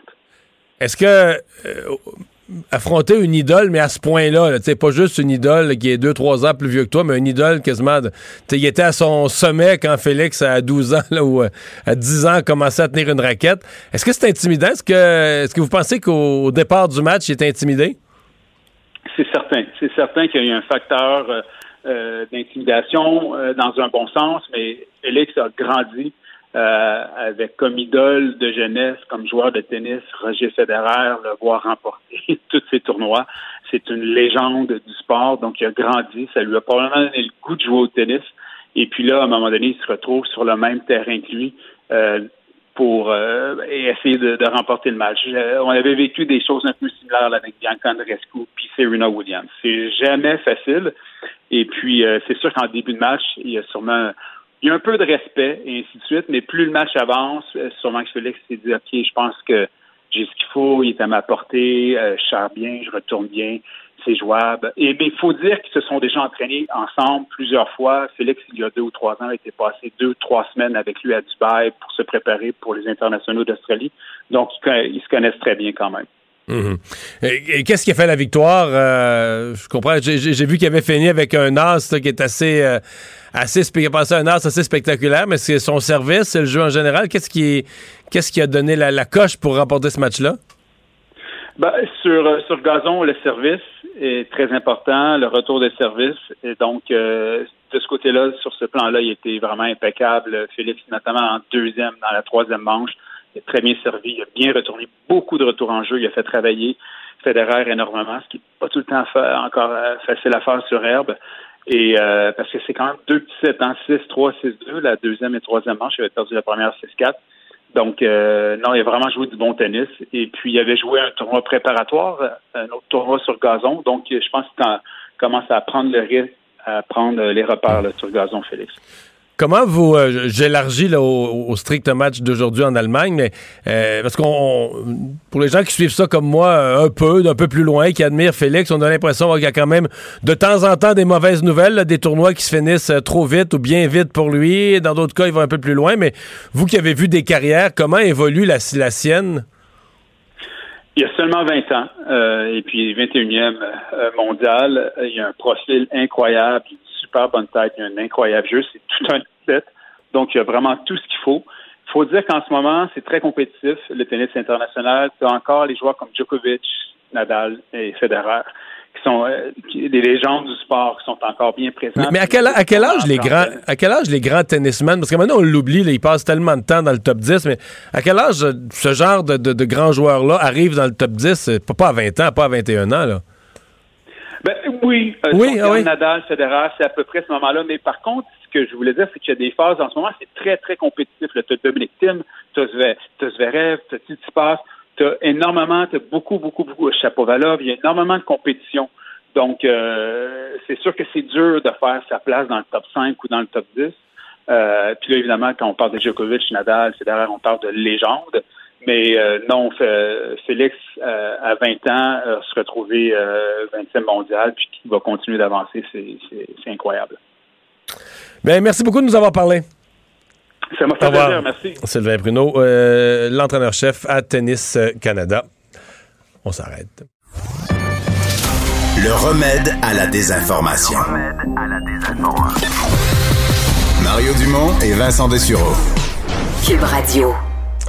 Et on achève notre tournée du Québec. Euh, vous connaissez maintenant la formule, les habitués de l'émission. À tous les jours, on visite une région du Québec. On vous donne des idées euh, pour les visiter, euh, avec comme guide touristique les députés. Et aujourd'hui, eh on s'en va dans la baie des Chaleurs. On va en Gaspésie, mais plus précisément du côté sud de la Gaspésie, la baie des Chaleurs, avec un député qui a fait parler de lui ces, ces dernières semaines. Sylvain Roy, bonjour. Bonjour, M. Dumont. Député indépendant euh, de, de, de, Bonaventure qui vient de quitter le, le Parti québécois. On se, on se, replace dans cette nouvelle réalité? On retombe sur nos pieds? Oui, euh, ça commence. là. Je pense que le pire est fait, mais voilà. Donc, euh, je, je, commence à, à réaliser le nouveau statut que j'ai et je, je, vais faire avec, comme, comme disaient les autres. Ouais. Ceci étant dit, écoutez, non, non, regarde, c'était prévisible, c'était les philosophes appellent ça la contingence de l'histoire. C'est comme à un moment donné, il y a une somme d'événements qui font en sorte que ce qui est pour arriver arrive. Donc, euh, je prends le destin avec euh, avec ouverture. Puis, euh, je vais faire ma job de député comme comme, comme il se doit. Bon, et là aujourd'hui, on vous fait faire un job de, de, d'agent touristique. ah, ben oui. La Gaspésie, ça a déjà quand même, on part pas de zéro. Là. Ça a toute une réputation en matière touristique. Qu'est-ce qu'il y a à oui. découvrir que vous pensez que dans la baie des Chaleurs, les gens connaissent pas bien? Ben écoutez, euh, d'entrée de jeu, là, j'aimerais juste amener une, une, information sur comment on fait le tour de la Gaspésie. Hein? Oui, ah, là, je sens que ça va m'intéresser. oui, mais il y a toutes sortes de logiques, mais souvent, l'ATR, bon, du côté de Montjoli, va dire faites le tour par le côté nord. OK? Euh, passez par Saint-Anne-des-Monts, allez vers bon, vers Gaspé, par la suite Percé, puis revenez par la baie des Chaleurs. Bon, c'est un lobby qui, qui priorise cette forme de tournée-là.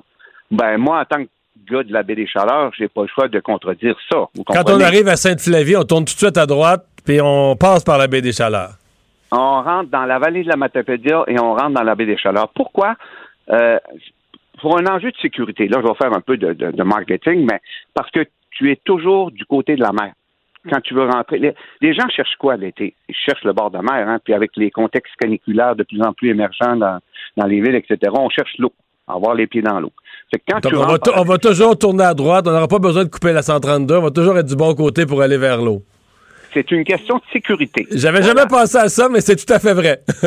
oui, oui, oui. Puis euh, quand tu arrives à Percé, puis tu arrives sur, le sommet de la, de, de la, côte surprise, je pense, puis tu vois le rocher percé, c'est fabuleux. Le soleil plombe dessus. Puis, mais c'est sûr que tu as, des gens qui disent exactement le contraire. Ben moi, moi, je priorise la sécurité du touriste passant. Donc, euh, je pense une bonne idée de rentrer de, par la baie des Chaleurs.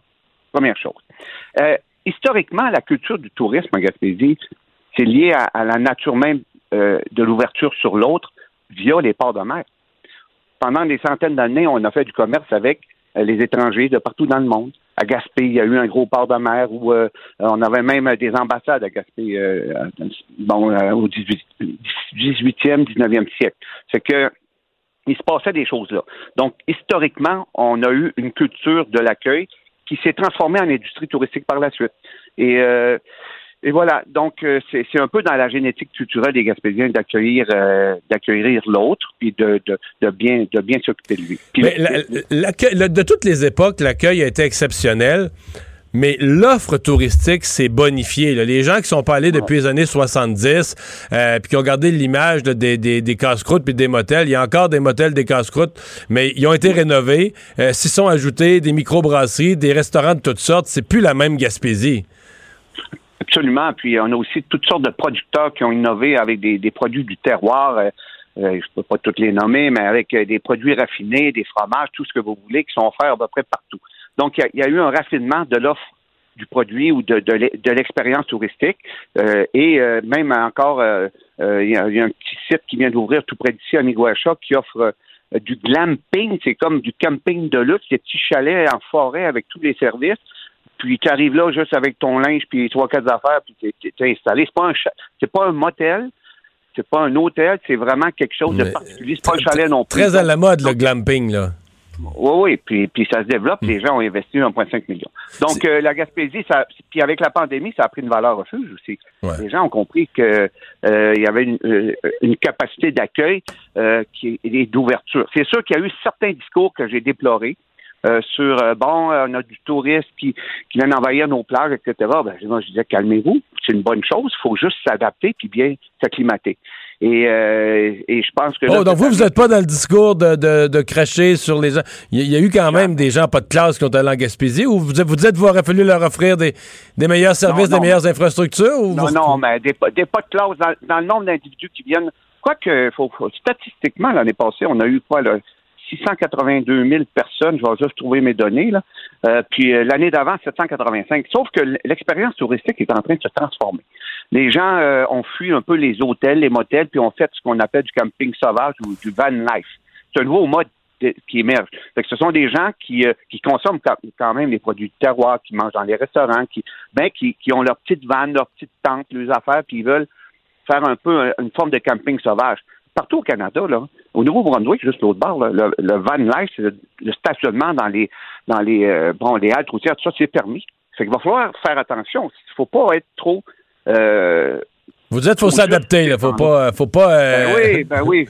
Faut- ben là, regardez, là, en 2022, les réservations pour les, les, euh, les voyages en- à l'extérieur euh, du Québec et du Canada euh, ont augmenté de manière significative. Fait que ben, c'est sûr qu'il y a eu la pandémie, mais il va y avoir un backlash. Là. Fait qu'il faut être très accueillant, il faut faire attention et pour il faut innover de manière permanente. Fait que le tour de la Gaspésie par la baie des Chaleurs, c'est gagnant. Mais, mais je, je vais, je vais ajouter un commentaire sur le tour de la Gaspésie parce que moi, j'en ai connu des gens qui disaient Je vais le tour de la Gaspésie. Moi, j'ai fait ça en deux jours, il n'y a rien à voir. Ouais. Ben, euh, faut, faut débarquer de son auto, là. Faut, faut prendre le temps. Il y, a, il y a des choses à voir dans tous les villages, mais c'est sûr que si tu le fais en auto, euh, un petit peu en haut de la limite de vitesse, puis tu regardes bien que le, le derrière du camion en avant, euh, puis tu prévois le faire en deux jours, tu vas, tu vas voir le fleuve puis la baie des Chaleurs, mais il va- tu vas manquer des grands bouts. Il faut, que tu- faut que tu planifies de t'arrêter, de vivre, de goûter. de- il, y a- faut- il ne faut absolument. Moi, ce que je vois souvent, c'est que les gens vont reproduire le rythme de vie de leur mode de travail. Ils ne décrochent pas. Quand tu arrives en, Gaspésie, il faut que ça devienne une aventure, une expérience différente. Tu prends ton temps. Tu arrêtes à toutes les petites haltes routières. Il y a des plages partout euh, que les gens ne connaissent pas. Juste à Pointe-à-la-Garde, ici où je suis, là, je vois la, la plage. C'est une petite halte routière à Pointe-à-la-Garde. Juste à côté, tu as un petit bras de mer. Tu as une plage phénoménale au bout de ça avec des grottes pour les enfants. C'est peu ou pas connu, mais il faut que les gens arrivent ici avec la notion d'explorateur et qu'ils prennent le temps de découvrir le territoire, le terroir et, et, et qu'ils ne reproduisent pas le rythme de leur vie urbaine, euh, leur vie urbaine ou le, le rythme de leur vie de travail. Et souvent, les gens reproduisent ça. Il faut absolument être hyperactif. Non, relaxer, aller marcher sur le bord de la mer, jaser avec des, des bûcherons, des, des pêcheurs, ça existe encore. Faites les quais. Les quais, c'est fabuleux. Le quai de Carleton, cette année, c'est un endroit magnifique. Ils ont investi beaucoup, beaucoup d'argent. Tu as des tables, puis tu, vois les pêcheurs arriver avec, euh, bon, le hareng, puis euh, le homard, tout ce que vous voulez. Donc, euh, prendre son temps, je pense que c'est fondamental. Puis créer une rupture avec le mode de vie citadin, ça, c'est c'est fondamental. Sinon, tu vas arriver chez vous encore plus épuisé que quand tu es parti. Sylvain Roy, merci beaucoup d'avoir été là. Ça m'a fait extrêmement Au revoir, plaisir. le député de Bonaventure qui vous invite à faire le tour de la Gaspésie, mais c'est important, ceux qui ont atteint. Parce que vous arrivez à un point, je, je donnais un petit cours de géographie pour les gens, vous arrivez à un point, juste avant Montjoli, à Sainte-Flavie, euh, où c'est écrit 132. C'est la seule, la seule signalisation routière au Québec qui a ça. T'as 132, 132, 132 tout droit, 130, parce que c'est une boucle. Fait que si tu tournes à droite, t'es à 132. Si tu continues tout droit, t'es à, t'es à 132. Donc là, ce que le député dit tourner à droite, passez par la baie des Chaleurs, vous défendez, descendez, vous allez suivre la vallée de la Matapédia, la magnifique rivière Matapédia, puis là, vous allez arriver à la pointe, vous regarderez ça sur une carte, vous avez du temps à soir, vous arrivez sur la pointe de la baie des Chaleurs, vous allez faire le même tour, vous allez passer, vous allez arriver au bout à percer, vous allez remonter par le nord, qui est magnifique aussi. La baie des Chaleurs, c'est plus chaud et c'est beau, mais le nord de la Gaspésie, c'est des paysages euh, à, à l'irlandaise, des paysages spectaculaires. Vous allez faire le tour pareil. J'avais jamais pensé, par exemple, que si vous, comme le disait le député Roy, si vous restez toujours à droite, vous allez avoir toujours le- l'eau, que ce soit la baie des Chaleurs, vous allez faire le tour, vous allez toujours avoir l'eau à droite. Et vous n'aurez pas besoin de couper le chemin, de tourner à gauche euh, pour aller vers toutes les infrastructures touristiques qui sont du côté de la mer. On s'arrête, Richard Martineau s'en vient. Le remède à la désinformation. Mario Dumont et Vincent Dessureau. Cube Radio. Le, le commentaire de Richard Martineau. Des commentaires pas comme les autres. Bonjour Richard. Salut Mario. Alors tu veux me parler de la sortie de Claire Sanson. Est-ce que d'après toi, ça s'en va au Parti conservateur du, du Québec? Ben écoute, euh, il était à pêche en tout cas. Là. Je sais pas si tu as lu euh, le, le, le, texte de Martine Biron dans ben, Radio-Canada. J'ai dit la même chose euh, en ondes. Ben, c'est ça. Il, va, il, va, il va dîner avec des gens. Ben, il, pas tant peu. Oui non. Là, oui et non. Il essaie. Il y avait très, très peu de gens. Il se fait surtout dire non. Et c'est pour ça, c'est comme ça qu'il est arrivé à Claire Sanson, parce qu'elle, il savait qu'elle était frustrée, là. Ben c'est ça. Claire Sanson, là, il, bon, il était là à la pêche, il a pas rien Claire Sanson. Est-ce que c'est une grosse prise ou c'est un méné? C'est ça la question à poser. C'est-tu une grosse prise ou c'est un petit méné? Ben, Parce que, écoute, je vais te, je vais te C'est un personnage qui était important à la CAQ, mais qui est très, très, très fâché depuis deux ans et demi. Ben écoute, euh, la semaine passée, je suis allé au euh, restaurant euh, à Outremont avec ma blonde. On voit Mme Sanson, elle vient nous jaser à notre table. Puis je veux te dire, là, elle, elle, était vraiment pas, elle aime pas la job de député. Elle aimait pas ça. Elle aimait pas ça. Vraiment, tu sais qu'elle aime pas François Legault non plus. elle, ouais, elle avait l'air vraiment frustrée, mais il me semble que euh, par, par élégance, je sais qu'elle est pas contente, elle a pas été ministre, un peu comme Fatima Ouda Pépin, hein, qui l'avait pas pris euh, de ne pas avoir été ministre euh, sous, sous les libéraux. Elle a la même chose, elle l'a à travers la gorge. Je sais pas, il me semble que si t'es pas content, plus, là, euh, à donner de l'argent au parti qui a le plus critiqué la gestion de la pandémie en parlant presque de dictature sanitaire, etc si t'es en porte-à-faux avec ton parti, il me semble, la moindre des choses, tu claques la porte, après ça, tu fais une conférence de presse, t'expliques tes positions et tout ça. Là, elle dit, vous savez, j'ai le droit de donner de l'argent à n'importe qui, même si je suis à la CAQ, j'ai le droit de donner de l'argent à n'importe quel parti. C'est ce qu'elle te dit, toi, aujourd'hui. Ouais, mais t'as, écoute, t'as le droit. légalement, légalement, elle a ben raison, t'as le droit. mais j'ai jamais, vu ça. Moi, j'ai, fait, je disais tout à l'heure, ça fait 33 ans que je surveille la politique sous toutes ses coutures. J'ai jamais vu ça. Mais non, mais essaie de dire ça à ta femme. Là. Légalement, j'ai le droit de frencher une autre fille. Euh, Peut-être légalement, tu as le droit. Effectivement, c'est pas un crime, mais moralement, ça passe mal. Mais, mais est-ce que tu as entendu sa réponse quand j'ai dit oui, mais là, vous êtes déjà dans un parti? Ouais, j'ai pas donné à deux partis, j'ai pas donné à la CAQ. Ben ouais, elle a pas donné à la CAQ, c'est pas pire ça. Elle a pas donné de l'argent euh, au parti où elle est, puis elle a donné l'argent. Bon, écoute, est-ce qu'elle pensait que ça, ça passerait inaperçu? Est-ce que c'est un geste manqué à la Claude Charon? Claude Charon, dans Désobéir, son autobiographie, disait qu'il était Il y a une autre thèse. Il y a des avait gens, piqué, il avait piqué un manteau de cuir pour se faire sacrer dehors. Bon. Mais il y a des gens qui disent que c'est tout simplement un plan. Là. Moi, j'ai des gens qui me disaient aujourd'hui, ben voyons là, tout est arrangé, ça a été coulé, da, da, da, dans une séquence d'événements, dont le dernier événement, c'est une conférence de presse avec Éric Duhem, où elle dit Je vais représenter à l'Assemblée nationale le Parti conservateur. Il y a des gens qui pensent que c'est une séquence planifiée. Là. Je sais pas. Mais, quel est le sérieux maintenant de cette femme-là? C'est, comme, euh, je trouve que ça a manqué de sérieux. C'est une sortie qui a manqué d'élégance, qui a manqué de sérieux. Euh, elle a donné un coup de pied à son propre parti. Euh, quand quelqu'un fait ça, après ça, est-ce que tu peux avoir confiance en cette personne-là, même si c'est dans ton parti à toi? Ça l'a déjà fait une fois. Peut le refaire deux fois. Je sais pas. Est-ce que c'est vraiment une grosse prise? Ben, J'ai aucune idée. que... Mais tu sais, tu sais que tu sais que pour faire pour faire partie du débat des chefs, tu le sais fort bien, euh, il doit lui avoir au moins euh, un candidat élu. Non, mais ça, ça compte pas. Là. Euh, mais, mais non, mais c'est ça qui a été présenté sous sa propre bannière. C'est ça, c'est ça, ça, ça compte pas. C'est ça, là. présenté sous sa propre bannière. Non, là où ça pourrait compter, là où, un, ça fait parler. Regarde, deux, deux affaires qui sont très positives pour euh, le Parti conservateur du Québec là-dedans. Un, ça fait parler d'eux, parce que là, je veux dire, veux, veux pas, t'as un parti qui n'a parlé de l'ancien chef et le nouveau chef Éric Duhem n'ont parlé de rien, rien, rien d'autre que de pandémie depuis un an. Ils ont Oui. abandonné tous les autres thèmes, l'économie, tous les autres thèmes, ils ont tout mis ça de côté.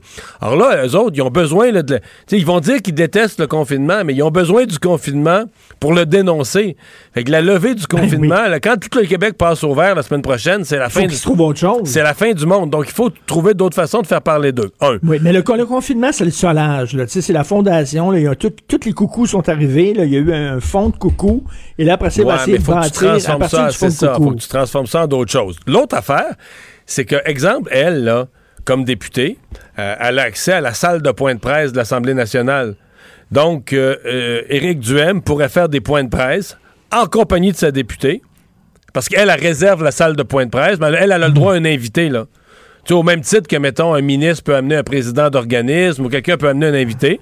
Donc, il est légal qu'elle fasse un point de presse, invite un invité, le chef du parti. Mais dans le fond, c'est ce que fait le PQ avec son chef, là, avec Paul Saint-Pierre Ben oui, ben oui, Quand Paul. Saint-Pierre Plamondon fait des points de presse à l'Assemblée nationale, Il en- est invité par. un- faut toujours qu'il soit invité par un député. Il est toujours avec un député.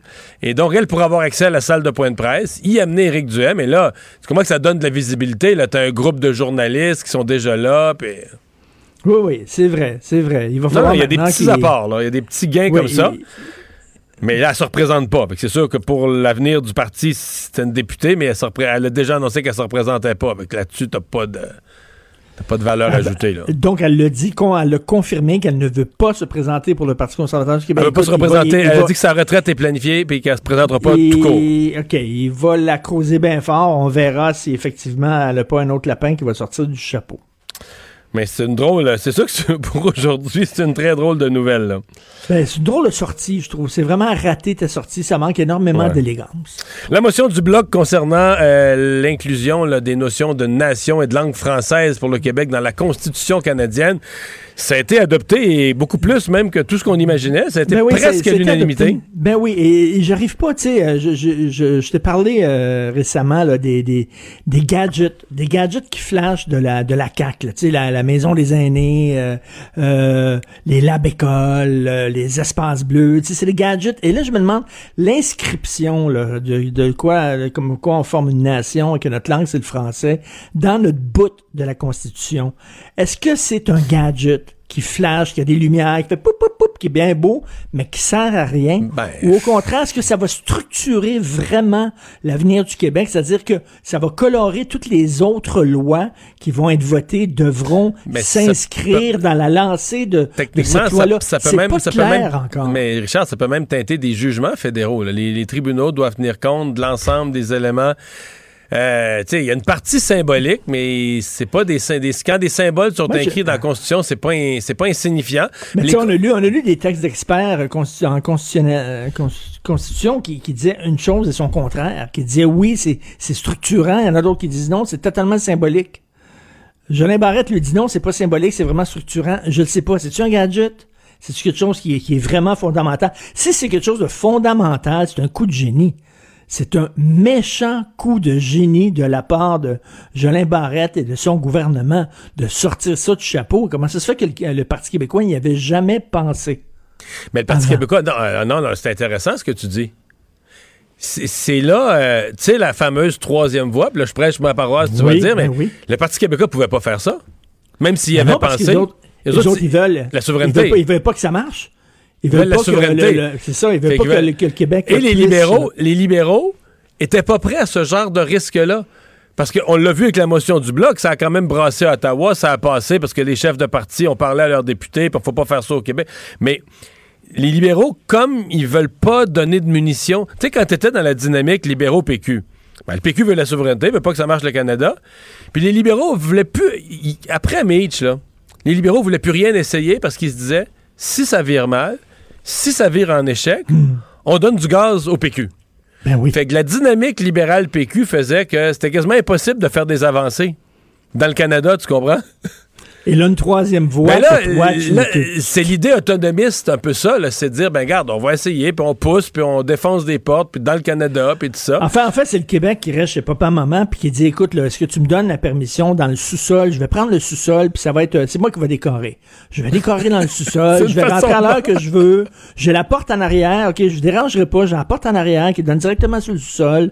Je vais, je vais me coucher à l'heure que je veux. Je vais décorer puis tout ça. Vous allez me crisser à la là, finalement, il est rendu dit oui. Finalement, il est rendu avec une business dans le sous-sol, puis ça marche, puis non. Bon, c'est un peu ça. Là. Puis le, le PQ voulait pas. Le PQ voulait que les parents disent non. T'as pas le droit d'être dans le sous-sol pour dire, ben là, regardez, il faut, que je- faut que je m'en aille. Faut que j'aille me prendre un logement, là, parce que papa, maman, ils veulent pas, là. C'est exactement ça. Alors là, ils ont, ils ont, soudainement, ils ont dit, hey, ça marche, on peut avoir le sous-sol, les boys.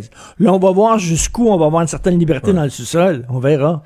Tu veux me parler de, de la prestation de Justin Trudeau euh, au G7? J'ai écrit là-dessus ce matin. Ben oui, tu sais ben que ça. Son entourage, euh, au sortir du G7, son entourage a, a spiné, si tu me passes le thème politique, l'idée que là, Mme Merkel s'en va, puis M. Trudeau devient le nouveau doyen du G7. Ben oui, écoute, mais ça fait rire tout le monde, même à l'international. Moi, j'a- j'adore ton texte où tu dis, c'est encore là, c'est encore de la posture, c'est encore un comédien. On a encore la, la- la- la sensation de voir un comédien qui joue au doyen. Et moi, c'est la photo, il était un peu là, tu sais, il est assis puis il est un peu par en arrière là. Oui, oui, oui, il est renvoyé. Par en arrière, là, avec, euh, tu sais, comme, euh, là, il, est, il est en contrôle. Il est en contrôle. Au-dessus de ses affaires. Au-dessus de ses affaires. C'est juste qu'il n'a pas les pieds sur le bureau, là. Et tout ça, ça sent, mais je suis tellement d'accord avec toi, ça sent tellement fake. Ça sent tellement la pause. Mais il est bon, par exemple. Il est bon pour jouer des personnages.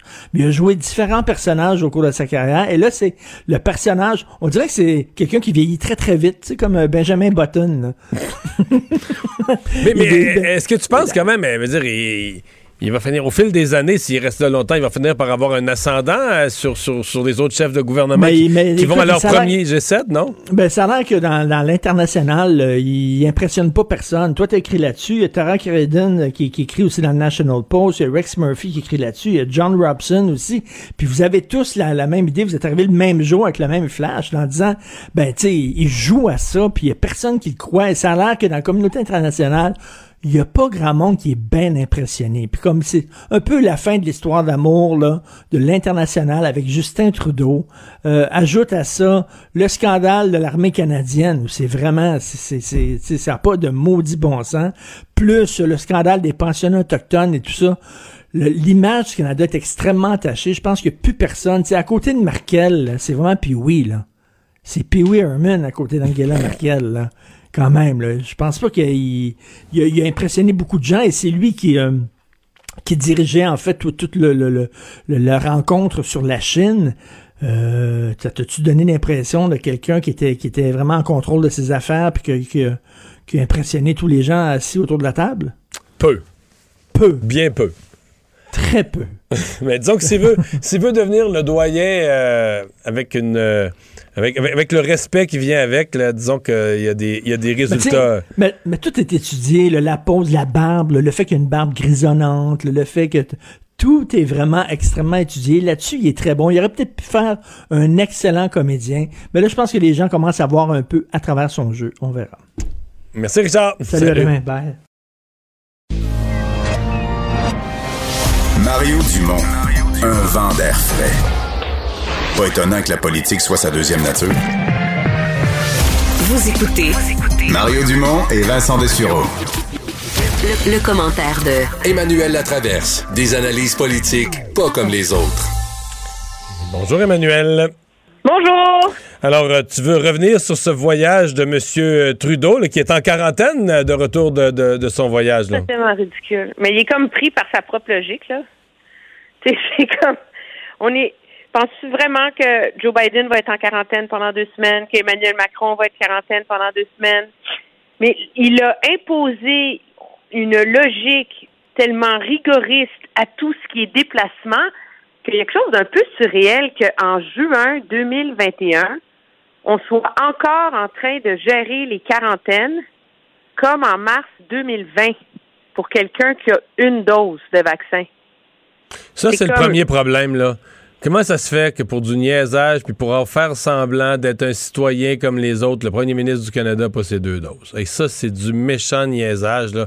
Pour avoir la paix, Ben, c'est puis la même raison pour laquelle M. Legault euh, a attendu euh, si longtemps avant de se faire vacciner. Ouais, encore que pour la première dose, il y avait un petit peu de, de- il y avait un petit peu de suspense, mais là, Mais non, mais c'est pas ça. Même s'il y avait ces deux doses, il serait obligé d'être en quarantaine. Parce que la fameuse règle qui va nous permettre. elle est de pas encore en vigueur, là. Elle n'est pas encore en vigueur et le premier ministre se doit d'être un citoyen modèle dans notre dans notre pays où nous sommes tous égaux. Tu comprends? Donc, il est à la maison pour deux semaines. Ben oui, alors il, il finit la finit la pandémie comme il l'a commencé, à la maison avec les enfants, puis là on va avoir des belles histoires de comment il fait des réunions du cabinet en donnant le bain, euh, comment ses enfants euh, viennent dessiner pendant qu'il est en va, est-ce qu'il va refaire, est-ce qu'il va refaire ses points de presse devant son escalier avec deux sapins à chaque bord de la porte? Ben, on s'attendrait à ce qu'on ait au moins un point de presse euh, de bilan de fin de la session parlementaire. Fait que je pense qu'on va peut-être revoir la porte. On s'en ennuyait. On s'ennuie de la porte. Ceci dit, euh, je sais pas si c'est, assez drôle, euh, parce que je me suis rendu compte aujourd'hui que j'avais écrit un texte et je n'ai pas parlé à ces journalistes du Canada anglais que je ne connais pas, dont John Robson du, euh, du National Post, mais où on, on, a tous accroché un peu sur la même affaire, cette cette notion que l'entourage de M. Trudeau a poussée au sortir du sommet du G7, qu'il était le nouveau doyen. Ben, avec le départ de Mme Merkel, c'est pas encore fait, mais c'est annoncé, imminent. Avec le départ de Mme Merkel, Justin Trudeau devient le doyen du G7. Non, mais c'est. Je veux dire, je peux pas croire que quelqu'un qui est un stratège politique dans l'entourage du premier ministre qui a trouvé que ça serait comme un super bon spin. Tu, tu peux prétendre être le doyen d'une institution comme le G7 en plus. C'est juste comme les pays les plus puissants, ou les plus riches, ou en tout cas, on peut les décrire comme on veut. là. C'est des forums multilatéraux les plus importants dans le monde et prétendre que notre premier ministre est le doyen quand il n'y a rien.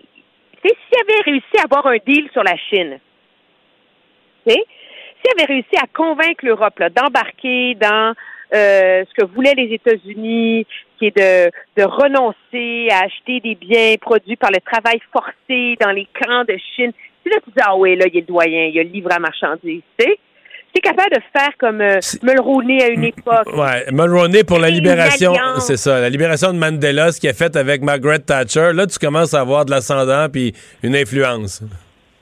Mais tu sais, être le doyen quand t'es juste le gars qui est là depuis le plus longtemps, puis que t'as pas. c'est un privilège pour le Canada d'être dans le G7. Là. Si le G7 était créé demain matin, le Canada, il serait pas dans le G7. Là. Il faut, faut, quand même pas se leurrer. Là. C'est, c'est un héritage de la post euh, de la guerre froide, post-deuxième guerre mondiale, etc. On est un petit pays qui a une petite armée, qui est pas si influent dans le monde. Puis M. Trudeau pouvait prétendre que Canada is back. sais, le Canada est de retour, mais même pas réussi à faire à gagner un siège au Conseil de sécurité. Pour ça, ça veut dire qu'il est le doyen. Il a offert l'aide du Canada pour résoudre les enjeux autour de la frontière entre l'Irlande du Nord et la République d'Irlande dans le cas, du Brexit. Puis euh, Boris Johnson il a dit non, c'est bon, on va s'organiser. non, mais c'est que. C'est ça. Comme, je veux, je veux, je veux pas être méprisante à l'égard de M. Trudeau. C'est pas ça l'idée, mais c'est tellement. Le seul mot qui me vient à l'esprit, c'est cucu. Bon. Résumé. C'est tellement, tellement, tellement, infantile. Il est le doyen. Puis là, dans, dans, les journaux qui ont publié cette nouvelle-là, là, une photo de M. Trudeau là, bien campé dans un sofa, comme l'homme qui dirige le monde. Est-ce qu'il y a vraiment quelqu'un qui pense que c'est M. Trudeau qui a fait la différence au G7 cette fois-ci? On dirait que non. Hey, Emmanuel, je vais prendre une minute, la, minute qui nous reste pour parler de cette. Euh, bon, c'est voté maintenant. Euh, enfin, moi, ça a été adopté plus fortement que ce que je pensais. La motion du bloc, il y a seulement deux députés qui ont voté contre. Et c'est deux députés indépendants, Mme Wilson-Raybould et, M. Sloan, donc qui appartiennent même pas à des caucus. Euh, est-ce qu'on parle d'un succès du bloc, d'un succès pour le Québec, d'un succès pour M. O'Toole et Trudeau qui ont gardé leur caucus unis? Au... Un succès pour tout le monde. Moi, je pense que c'est le Québec qui sort gagnant de ça. C'est sûr que le Bloc peut euh, a, la, a la partie paternité de cette initiative-là et du fait que ça va être enregistré dans l'histoire que la Chambre des communes a formellement euh, reconnu le droit du Québec, là, de, euh, de s'inscrire euh, comme nation dans la Constitution canadienne. Ces motions-là n'ont pas de force légale, mais je pense que c'est un signal très fort. Mais c'est sûr que M. Trudeau aussi a gagné son pari, puis M. O'Toole aussi, là. Parce que euh, M. O'Toole plaide auprès des Québécois qu'il est un parti conservateur ouvert, qui comprend la différence québécoise, euh, qui l'assume, qui est dans le respect de ce nationalisme québécois. Puis au Québec, on l'accueille tout le temps en disant Ouais, ouais, ouais, dis ça, mais ça gagne dans l'Ouest, ils veulent rien savoir. Ben là, euh, ça montre qu'à un moment donné, ce, ce discours-là et cette transformation-là dans l'approche du Parti conservateur face au Québec, mais est en train de faire son chemin là. Euh, et ça, je pense que c'est euh, c'est important pour la suite euh, pour la suite des choses. C'est sûr que M. Trudeau, ce qui ternit un peu sa victoire là-dessus, c'est la sortie assez importante du député Anthony Housefather. Mais sur- lui, sur la- lui, à la fin, il s'est abstenu. Il n'a pas voté contre, il s'est abstenu. C'est ça que je comprends, parce qu'il y a eu qu'un certain nombre d'abstentions. là. Ben oui, mais ça, c'est toujours la porte de sortie dans ces votes-là. Puis là, je présume que certains vont dire, ben, un tel s'est abstenu, un, un- un tel autre. Moi, je pense que, sérieusement, dans une démocratie parlementaire, si tu veux pas que tes, que tes députés soient tous euh, des petits bini oui-oui qui n'ont aucun poids et aucune influence, pour un député qui représente la minorité anglophone, qui est complètement craqué contre le projet de loi 96, qui se fait la voix de ces députés-là, de dire, écoutez, je comprends que c'est la position de mon parti d'être d'accord, mais moi, je ne peux pas souscrire à ça si je représente mes électeurs. Et de s'abstenir, c'est la chose à faire. Puis moi, je, c'est sûr que ça va être vu, puis que ça va être repris par le bloc, puis nanana, mais moi, je pense qu'à un moment donné, il faut laisser cette Ouais. attitude-là aux députés si on veut qu'ils gardent une pertinence dans euh, notre vie parlementaire comme des gens qui ont le droit de réfléchir et d'avoir une voix. D'autant plus que ce qu'on retiendra, ce ne sont pas les abstentions, mais plutôt euh, le fait que la motion a été à, à 280 voix contre deux. là, la motion a été. C'est quand même euh, extraordinaire. adoptée. là. Ouais, Tu sais, il y a- absolument, absolument. Il y a 20 absolument. ans, on aurait cru que c'était impossible d'en arriver là. là. T'as tout à fait raison. Hey, merci, Emmanuel. Ça me fait Au plaisir. revoir. Au revoir. Pour une écoute en tout temps, ce commentaire d'Emmanuel Latraverse est maintenant disponible dans la section balado de l'application ou du site cube.radio. Cube Radio. Tout comme sa série podcast, Emmanuel présente un balado qui vous fera découvrir qui sont les hommes et les femmes derrière nos politiciens. Le hockey a tellement évolué, les jeunes maintenant, ils ont des skills comme ça se peut pas. Puis ces kids-là, ils rêvent à... Jean-François Barry. Un animateur pas comme les autres. Salut Jean-François. Hey, Avant jour par- de match, Mario. Oui, mais avant de parler du match, on va parler de Félix Auger-Aliassime. On a parlé à Sylvain Bureau tout à l'heure, euh, qui parlait quand même d'une performance exceptionnelle. là. Ben, c'est exceptionnel. Puis c'est exceptionnel ce qu'il vient de vivre, au-delà du, de, de la façon dont il a frappé ses coups, etc. C'est son idole de jeunesse. C'est la première fois qu'il jouait contre Roger Federer. C'est peut-être la seule chance qu'il va avoir de jouer parce que Federer est rendu à 39 ans, puis il faut que, tu sais, il Et- faut que et- le et- et tableau... dis-moi. Et oui, c'est ça. Puis tu sais, il faut que le tableau s'enligne, puis il en repère tranquillement Federer. Fait que je suis certain qu'un athlète comme lui, à un moment donné, va décider que bon ben tant qu'à à commencer à perdre euh, tout le temps, je, je- vais me retirer. Fait que tant mieux pour euh, Félix. En plus de ça, c'était sur gazon. On sait à quel point Federer a dominé sur gazon tout au long de, de sa carrière. Et euh, donc, c'est du côté de l'Allemagne. À Halle, on, on débute le match et Félix qui perd 4-6 le, le premier match. Fait que là, on se dit, bon, ben, tu sais, c'est Roger Federer, Roger Federer, là, puis il est intimidé, mais il revient avec euh, deux magnifiques euh, performances, 6-3, 6-3 pour gagner le match. Donc c'est euh, c'est fabuleux pour Félix Auger-Aliassime. Puis c'est j'avais l'impression un peu parce que je, je trouve qu'il est gracieux euh, Auger-Aliassime lorsqu'il joue. Tu sais, Chapovalov, mettons, fait plus penser à Nadal. C'est un petit euh, c'est un petit pitbull sur le terrain qui se déplace puis il est super expressif. Euh, il est élégant, Félix Auger-Aliassime. Puis des fois, j'ai un peu l'impression que c'est la passation des pouvoirs qui s'est euh, qui s'est passée aujourd'hui. Alors euh, très belle victoire. Mais Sylvain Bureau, je savais pas ça. Ils ont la même date de naissance. À 19 ans, ils ont, ils ont exactement 19 C'est ans d'écart, mais au jour près. Oui, oui. au mois d'août, là. Les deux, euh, les deux euh, sont du mois d'août à 19 ans d'écart. Fait que quand même, euh, quand même incroyable euh, que. quand, quand, quand Roger Federer a commencé à 19 ans, euh, Félix Auger-Aliassime était pas au monde. Ou- Euh, Effectivement. ou. Effectivement. Mais tu sais, c'est un, c'est un rêve. euh, C'est, c'est, c'est une légende, là. Euh, Federer, il a dominé le tennis, là. Il fait partie du, trop- du top 3, là, avec Djokovic et Nadal qui dominent depuis euh, 15 ans maintenant. Fait que euh, d'avoir la chance de, de jouer contre, euh, c'est déjà un exploit. Puis de, de se payer une victoire, ben, c'est encore mieux. Quelques résultats de l'Euro euh, aujourd'hui? L'Euro Oui, 2020. ben, les- L'Euro 2020 en 2021, les Italiens vont être contents. J'imagine que ça célèbre dans la petite Italie aujourd'hui. Victoire de 3-0 de l'Italie contre la Suisse. Et avec ce- cette victoire-là, ça donne deux victoires à l'Italie. Donc, on s'assure de passer au huitième de finale dans le groupe A.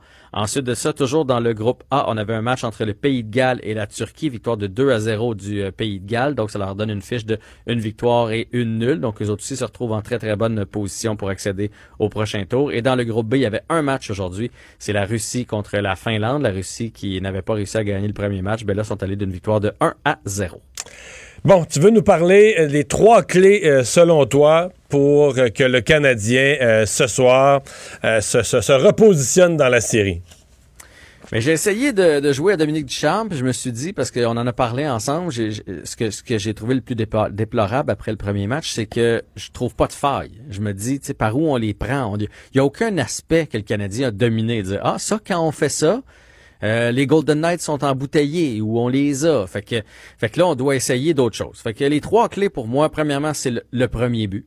Faut, faut vraiment que le Canadien aille chercher le premier but. On sait à quel point ça leur donne de la confiance. Ça va faire taire la foule aussi. Ça va semer le doute. Et dans ce temps-là, le Canadien joue mieux. Carey Price paraît plus gros. Alors, c'est le premier but. Ensuite de ça, j'ai mis Josh Anderson. Euh, Josh Anderson, là, il est 11 points, euh, 11 matchs de suite, 100 points. Euh, c'est un gars qu'on est allé chercher, qu'on disait Il y a, taillé il y a un but à ses 23, 24 derniers matchs si on additionne série et, euh, et saison régulière. Là. Ouais. Ou bien il joue blessé, puis on n'est pas au courant, puis c'est ça qui lui- lui nuit, mais en même temps, gars, il a fait une poussée dans la première période euh, lors du dernier match. Il avait pas l'air d'un gars blessé là-dessus, là. Fait que, mais Anderson, on en a besoin, surtout dans une série euh, comme laquelle on est en train de jouer. C'est des gars physiques, des gros bonhommes. C'est pas facile de, de- de pénétrer dans l'enclave. S'il y en a un qui est capable de le faire, c'est lui. Est-ce que le problème vient de son trio ou il vient d'Anderson? Parce que, tu sais, il joue quand même avec Kotkaniemi qui a des hauts et des bas et Byron.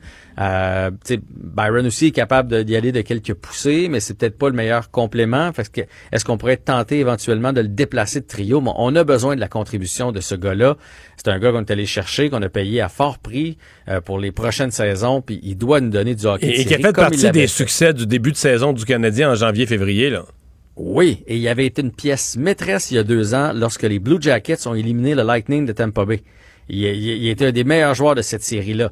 Là, il est encore là, il frappe, il donne des coups d'épaule, il provoque des choses avec sa, avec sa vitesse. Mais il marque à un moment jamais. donné, ben des points, des buts, des passes, mais fais quelque chose. À un moment donné, il faut que tu t'inscrives euh, au tableau. Et le troisième? le, ben, le troisième point, je me suis dit, moi, ça serait le pourcentage dans la zone adverse.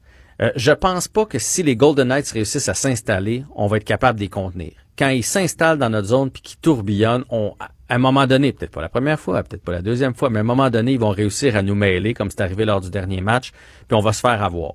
Donc, moi, ce que je ferais, j'essaierais de passer le moins de temps possible dans ma zone. Aussitôt qu'on a la, la rondelle, on chip ça sur la bande, on sort ça de la ligne bleue, euh, sort. On veut, sort, on veut pas te voir là. Euh, faut que Carey aille intercepter les rondelles lorsqu'on les, parce que le Vegas, c'est ce qu'il fait. là. Il dompe dans le fond. Donc, faut que Carey soit capable d'aller chercher le plus de rondelles possible puis ressortir. Faut pas, tu sais, souvent, là, on va voir ça, là, mettons, Charrot la passe à Weber, Weber la repasse à Charrot, le, le Derrière fameux le but, lentement. Là. Ouais. Le D2D, là. Puis là, à un moment donné, là, ben Vegas, eux autres, ça va trop vite, puis là, on se fait prendre. Aussitôt que Weber, là, il faut qu'il se lève la tête, puis ah ouais, c'est pas chic comme hockey, c'est pas le fun, c'est pas le fun à regarder, mais ce serait, ce serait ma solution. On rentre dans le territoire, puis là, on essaie de créer quelque chose dans le territoire adverse. Ça serait mes trois clés, là, moi, pour, euh, pour le match de ce soir. Mais je vais te donner, euh, moi, les miennes. D'abord, il faut que Carey Price soit nettement supérieur à Marc-André Fleury. Là. Ça, c'est, Ça, ça sûr. pas été le cas dans le dernier match. Pour moi, c'est la clé numéro un. La clé numéro deux sur laquelle je fonde de l'espoir, je pense que euh, ça n'a pas été bien là, pour euh, les, les deux jeunes centres, là, Suzuki et Kotkaniemi. Mais au moins dans le cas de Suzuki, le duo Suzuki-Caulfield qui nous a donné, qui nous a fait voir des étincelles. Je pense que c'est des, c'est pas juste des bons joueurs de hockey. Je pense que c'est des joueurs vraiment intelligents. Euh, le genre de joueur, quand il regarde le film du dernier match, il voit plus que les autres. C'est ce que je pense. Et que même s'ils sont pas très gros, mais qu'ils vont trouver une façon de s'ajuster. Moi, je pense que ce duo-là euh, pourrait faire des flamèches ce soir, donner peut-être les buts que le Canadien a besoin. Je pense pas qu'ils vont en marquer 8, le Canadien, là, mais donner les buts. Moi, je crois à l'adaptation de ces gars-là, dire, OK, ça, on peut pas faire ça. Les défenseurs sont comme si, sont trop grosses. Mais voici ce qu'on peut faire, voici comment on va s'y prendre. Tu sais, des joueurs intelligents qui ont le sens du hockey trouvent des solutions. Alors, moi, j'ai j'ai comme un espoir dans ce duo-là, mais je, je- je me rallie à toi sur la troisième. Je me- euh, Ander- Josh Anderson, là, ça se peut pas, mais je pense qu'il faut changer de trio, sincèrement. Moi, j'en étais à dire, est-ce que tu le ramènes vraiment sur le premier trio pour mettre un peu d'offensive avec euh, Dano et... euh, à, pla- Gallagher. à pla- à place de Lekonen, avec, euh, les ga- avec Gallagher et Dano, tu mets un peu plus d'offensive, euh, puis tu... Bon, Lekonen, tu le ramènes peut-être à la limite recréer le trio des Finlandais qui avaient déjà marché, là. Mais, Mais, même, euh, même Lekonen, Byron et, et Kotkaniemi, ça a marché deux fois. Je me souviens entre C'est vrai que ça a déjà marché, t'as raison. Ouais, et c'est pas bête euh, ton idée de, de, de faire un changement. Mais, mais, mais, mais je- j'enverrais, euh, Anderson plus dans le trafic. J'y parlerais, puis je disais là, on a besoin de toi, puis on t'envoie, puis tu vas avoir du, plus de temps de glace, un meilleur trio, mais t'attends de la production, là. Euh, juste vous dire, là, pour Oui. euh, les, les petites nouvelles, peut-être que vous n'êtes pas au courant, euh, Evans, il n'y a aucune chance qu'il joue ce soir. Il y avait un chandail aujourd'hui à la pratique sans contact. Donc, ça, Mais Petrie, que- euh, Petrie, à mon avis, va jouer. Il a pris des lancers à la pratique, j'ai vu les images. Il a pris des lancers, il a reçu des passes vives.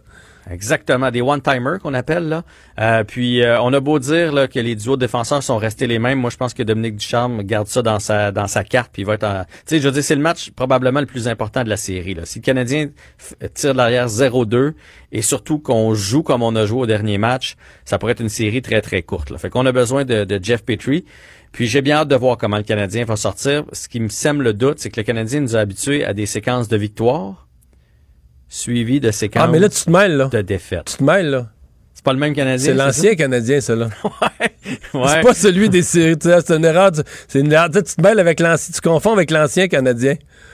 Parce que cette année, on a vu ça, là. 4, 5, 6 victoires Oui, suivies de sais. 4, 5, 6 défaites. Fait que, euh, on va se croiser les doigts pour que, pour qu'on ait un bon match, pour qu'on puisse bâtir sur quelque chose. Dans le cas qu'on perd, là, faut au moins être capable de bâtir sur quelque chose. Je t'avoue que je serais déçu si euh, ce soir. Je suis prêt. Je suis prêt à être un peu fatigué de même. J'aimerais ça regarder la troisième jusqu'à la fin, au moins, ce soir. Ouais, merci Jean-François. Bonne soirée. Bye bye. Salut. Pour une écoute en tout temps, ce commentaire de Jean-François Barry est maintenant disponible dans la section balado de l'application et du site cube.radio. Tout comme sa série balado, Avantage numérique, un magazine sportif qui aligne entrevues avec tous les acteurs du monde du sport. Cube Radio. Mario Dumont et Vincent Dessureau. Inséparables comme les aiguilles d'une montre. Cube, Cube Radio. Cube Radio. Cube Radio. En direct à LCN. Le moment de retrouver Mario Dumont dans les studios de Cube Radio. Euh, Mario, euh, au-delà du conflit de travail qui euh, perdure du côté de Exceldor à Saint-Anselme de Bellechasse, c'est tout l'aspect moral d'éliminer, d'euthanasier un million de poulets. Euh, ça fait mal de voir cette situation-là. Et le gouvernement, en fait, c'est une entreprise privée, c'est une coopérative même, Exceldor. là. Comment intervenir pour tenter de régler ben, c'est ça, c'est là que l'appel à la loi spéciale. J- J'aurais probablement des fondements légaux où à terme ça pourrait être fait, mais on aurait quelque chose d'historiquement exceptionnel que le gouvernement par loi ou que l'Assemblée nationale par loi euh, vienne intervenir dans une affaire aussi privée. La chose, le, ministre du Travail est allé au dernier recours qu'il avait là, dans, son coffre à outils un peu plus naturel euh, de proposer l'arbitrage. L'arbitrage a été accepté par la partie patronale et sincèrement, euh, le ministre aujourd'hui, et avec raison, là, interpellait toutes les parties pour accepter l'arbitrage. En relation de travail, l'arbitre, c'est quelqu'un qui est impartial, qui n'est pas lié à aucune des parties, euh, qui est un spécialiste qui a passé sa vie à jouer dans les conventions collectives, donc un spécialiste de, voir ce qui est raisonnable, ce qui l'est moins, ce qui peut être fait. et donc, euh, on permet aux parties de faire valoir leurs points, de plaider leur cause, d'expliquer, les deux parties d'expliquer pourquoi l'employeur peut pas donner plus que tel salaire, mais les employés, pourquoi ils croient qu'ils méritent ou qu'ils devraient avoir tel salaire. Il me semble que c'est une solution euh, raisonnable parce que là, le conflit pourrait durer longtemps. Euh, un million un million de poulets, mis aux poubelles, Pierre. Faut, faut appeler les choses par leur nom. Un million de poulets, oui, euthanasiés, mais mis aux poubelles, gaspillés. On peut même pas, on peut même pas, le volume est trop grand. On peut même pas faire de la viande pour animaux, de la viande à chien ou à chat ou, de l'engrais avec. C'est carrément mis aux poubelles. Mais en trois semaines de plus, on va en avoir un million d'autres. C'est ce qui va arriver. Euh, le conflit est pas sur le point de se résoudre. Donc, euh, là, je pense qu'il faut en appeler vraiment à un côté euh, raisonnable. Je sais que le syndicat mène une bataille importante pour les travailleurs qui font un métier difficile. Personne ne remet ça en cause. Ils auront de toute façon des augmentations, même dans la proposition patronale de départ. Il y a des augmentations de salaire quand même importantes, le 8% dès la première année. Mais... Euh, Il demande quoi? le 40% sur trois ans? Ouais, compris il tantôt. 40 sur, euh, sur trois ans. Bien difficile ans. pour nous, de, bien difficile pour moi de dire que ça n'a pas de bon sens parce que j'irais peut-être pas le faire de Ben le- oui. leur travail. C'est un travail difficile. Mais, Pierre, 40% sur trois ans, là, mettons qu'on le donne, là. Ben là, il faut, faut que les gens qui nous écoutent pensent que ça coûtera plus le même prix chez Oka que chez Benny puis chez Saint-Hubert. là. Puis le poulet ça- sur la tablette à l'épicerie coûtera plus le même prix. Tu augmentes de 40% en trois ans les salaires. Les salaires sont une partie importante du prix du produit. Donc, c'est c'est- c'est tout ça qu'il faut tenir compte dans les équilibres d'une d'une société. Mais là, euh, jeter à nourriture comme ça, ça se peut plus. Là. Et, et des gens me disent que le poulet, le prix du poulet a déjà augmenté Oui. pas mal là, parce que, euh, évidemment, il y en a moins euh, de mise en marché. On va parler de Claire Sanson. Euh, plusieurs se demandent quel est l'intérêt de Claire Sanson, la députée de la CAQ, qui est expulsée pour avoir fait une contribution au parti d'Éric euh, Duhem, Parti conservateur du Québec. Pourrait-elle devenir euh, une, pas élue, mais une nouvelle députée, la première députée du Parti conservateur? Elle pourrait. En fait, je serais tenté de dire qu'à ce point-ci, c'est la seule chose qui lui reste dans l'état actuel des choses. C'est une situation bien curieuse. Moi, en 30 quelques années à suivre la politique, j'ai jamais vu ça. Quelqu'un, un élu, un élu sous la bannière d'un parti qui fait partie d'un caucus et qui fait un don à l'adversaire, c'est sincèrement, là, elle a dit, ben, on a le droit. Elle n'a pas tort, légalement. C'est pas écrit à nulle part qu'un que, élu d'un parti ne peut pas faire un don à l'adversaire. Je pense pas qu'il y ait rien d'illégal. Il n'y a rien dans la loi électorale qui interdit ça. Mais c'est plus ou moins inusité. Puis tu peux pas t'étonner après ça de la réaction du caucus puis de la réaction du parti puis que ça questionne la, légitimité. Maintenant, qu'est-ce qu'elle veut accomplir? Claire Sanson qui reviendra pas, là, hein, qui sera pas candidate. Non, ça, ça elle est claire là-dessus. Elle a planifié sa retraite. Il n'est pas question de se représenter. Bon, comment est-ce qu'elle finit sa carrière? Est-ce que... Je, je, je veux dire, c'est une situation assez difficile à, comprendre euh, parce que si elle veut vraiment passer pour un autre parti, elle aurait peut-être été mieux au moment où il y avait les mesures sanitaires qu'elle voulait pas. Là. Euh, tout ce que disait Éric Duhem, on devrait laisser les restaurants ouverts, on devrait pas avoir de mesures, etc. Mhm. Peut-être qu'à ce moment-là, elle, aurait dû le dire, devenir indépendante, se joindre à l'autre parti après, plutôt que de le faire en faisant un, un don qui sort. C'est vraiment une drôle d'affaire. Un mot sur cette motion du Bloc québécois. Euh, il y a quoi? Neuf députés libéraux euh, du Québec qui sont abstenus de voter. Oui, les députés de l'Ouest de Montréal. Moi, ça me fatigue pas. Moi, je vois ça comme une victoire pour tout le monde. Euh, victoire pour le Québec, que la motion ait été adoptée. Ça passe à l'histoire quand même. Là. On inscrit que le Québec est une nation, sa langue est le français, dans la Constitution canadienne. C'est approuvé par le Parlement fédéral par une écrasante majorité. Il y a deux indépendants qui ont voté contre. Et d'une certaine façon, c'est aussi une victoire pour M. Trudeau, M. O'Toole. Oui, pour le Bloc, mais aussi M. Trudeau, M. O'Toole, qui n'ont pas de députés de leur caucus qui ont voté contre. Là. Ça avait été dit dans les derniers jours que ça risquait d'arriver. Il n'y en a aucun qui ont voté contre. Donc, je, serais porté à dire euh, victoire pour, euh, pour tout le monde. Alors, on suit ça demain. Vous serez là, 10h sur LCN. Merci, Mario. Au revoir. Bien, Carl, dans les nouvelles, d'abord, euh, rappelons qu'en marge de ce match du Canadien, les gens qui vont aller encourager le Canadien autour du Centre Bell vont avoir une une option? Pour se faire vacciner, c'est en vigueur depuis 17 heures. C'est ouvert une clinique de vaccination sans rendez-vous aux alentours du Centre Bell. Plusieurs entreprises qui euh, se sont unies pour faire ça. On pense à la vaccination en entreprise. Là, c'est le même genre de choses. Aux alentours du Centre Bell. On pense qu'on va peut-être peut accrocher quelques jeunes là, qui n'ont pas eu le temps encore. Là. Et si tu as du temps, tu peux peut-être y aller, trouver des bons billets de scalper et te faire vacciner. On sait jamais. Peut-être. Et Cristiano Ronaldo, il est fort, il est puissant, Mario. Écoutez, il donnait une conférence de presse lundi en marge de son match à l'Euro. Il a juste tassé deux bouteilles de Coca-Cola. J'ai vu, l'image qui était là. Pourquoi? Parce que, Parce que Coca-Cola est le, commanditaire. officiel. Et donc, quand les joueurs viennent commenter le match, ils ont deux, bouteilles, de Coke. Et là, Ronaldo, son corps est un temple. Il n'aime pas les boissons gazeuses. Il l'a dit souvent. Il a déplacé les bouteilles. Il a dit Agua, not Coca-Cola. Eh bien, Coca-Cola a perdu 4 milliards de capitalisation boursière dans les heures suivantes. C'est incroyable. 4 milliards.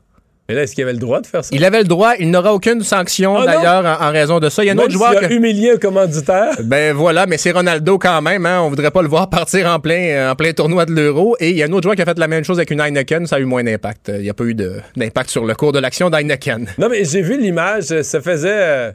Ça avait un impact. Il faisait très sûr de lui. le que je fais disparaître ça de l'image, puis je mets une bouteille d'eau à la place. Et, c'est ça. Il fait pas simplement les tasser. Elles ne sont plus du tout dans l'image de la caméra. Il n'y a, pas de, a pas de doute là. Puis on dirait qu'il y pense un peu, puis deux secondes après, il y a une bouteille d'eau à côté de lui. Il la prend, puis il la met au même endroit. Et Ronaldo qui critique son fils, qui aime bien le Coca-Cola et les, et les chips, il lui dit Mon fils sait que j'aime pas ça, mais il en mange quand même. Comment tu as résumé ça? Son corps est un temple? Son corps est un temple. c'est une façon de dire qu'il est en pas pire santé. Mieux, ben, mieux que moi, mettons. Là. Ben écoute, je, je te prendrais pas contre lui là au soccer, mettons. Merci, Carl. Merci à vous d'avoir été là. Euh, surtout pas au soccer. C'est un sport où j'ai jamais su comment jouer, comment ah, placer. C'est pas mon sport, ça. Euh, on, va, on, va, se retrouver euh, demain à 15h30. C'est Sophie Durocher qui prend le micro. Bonne soirée, bon match. Cube Radio.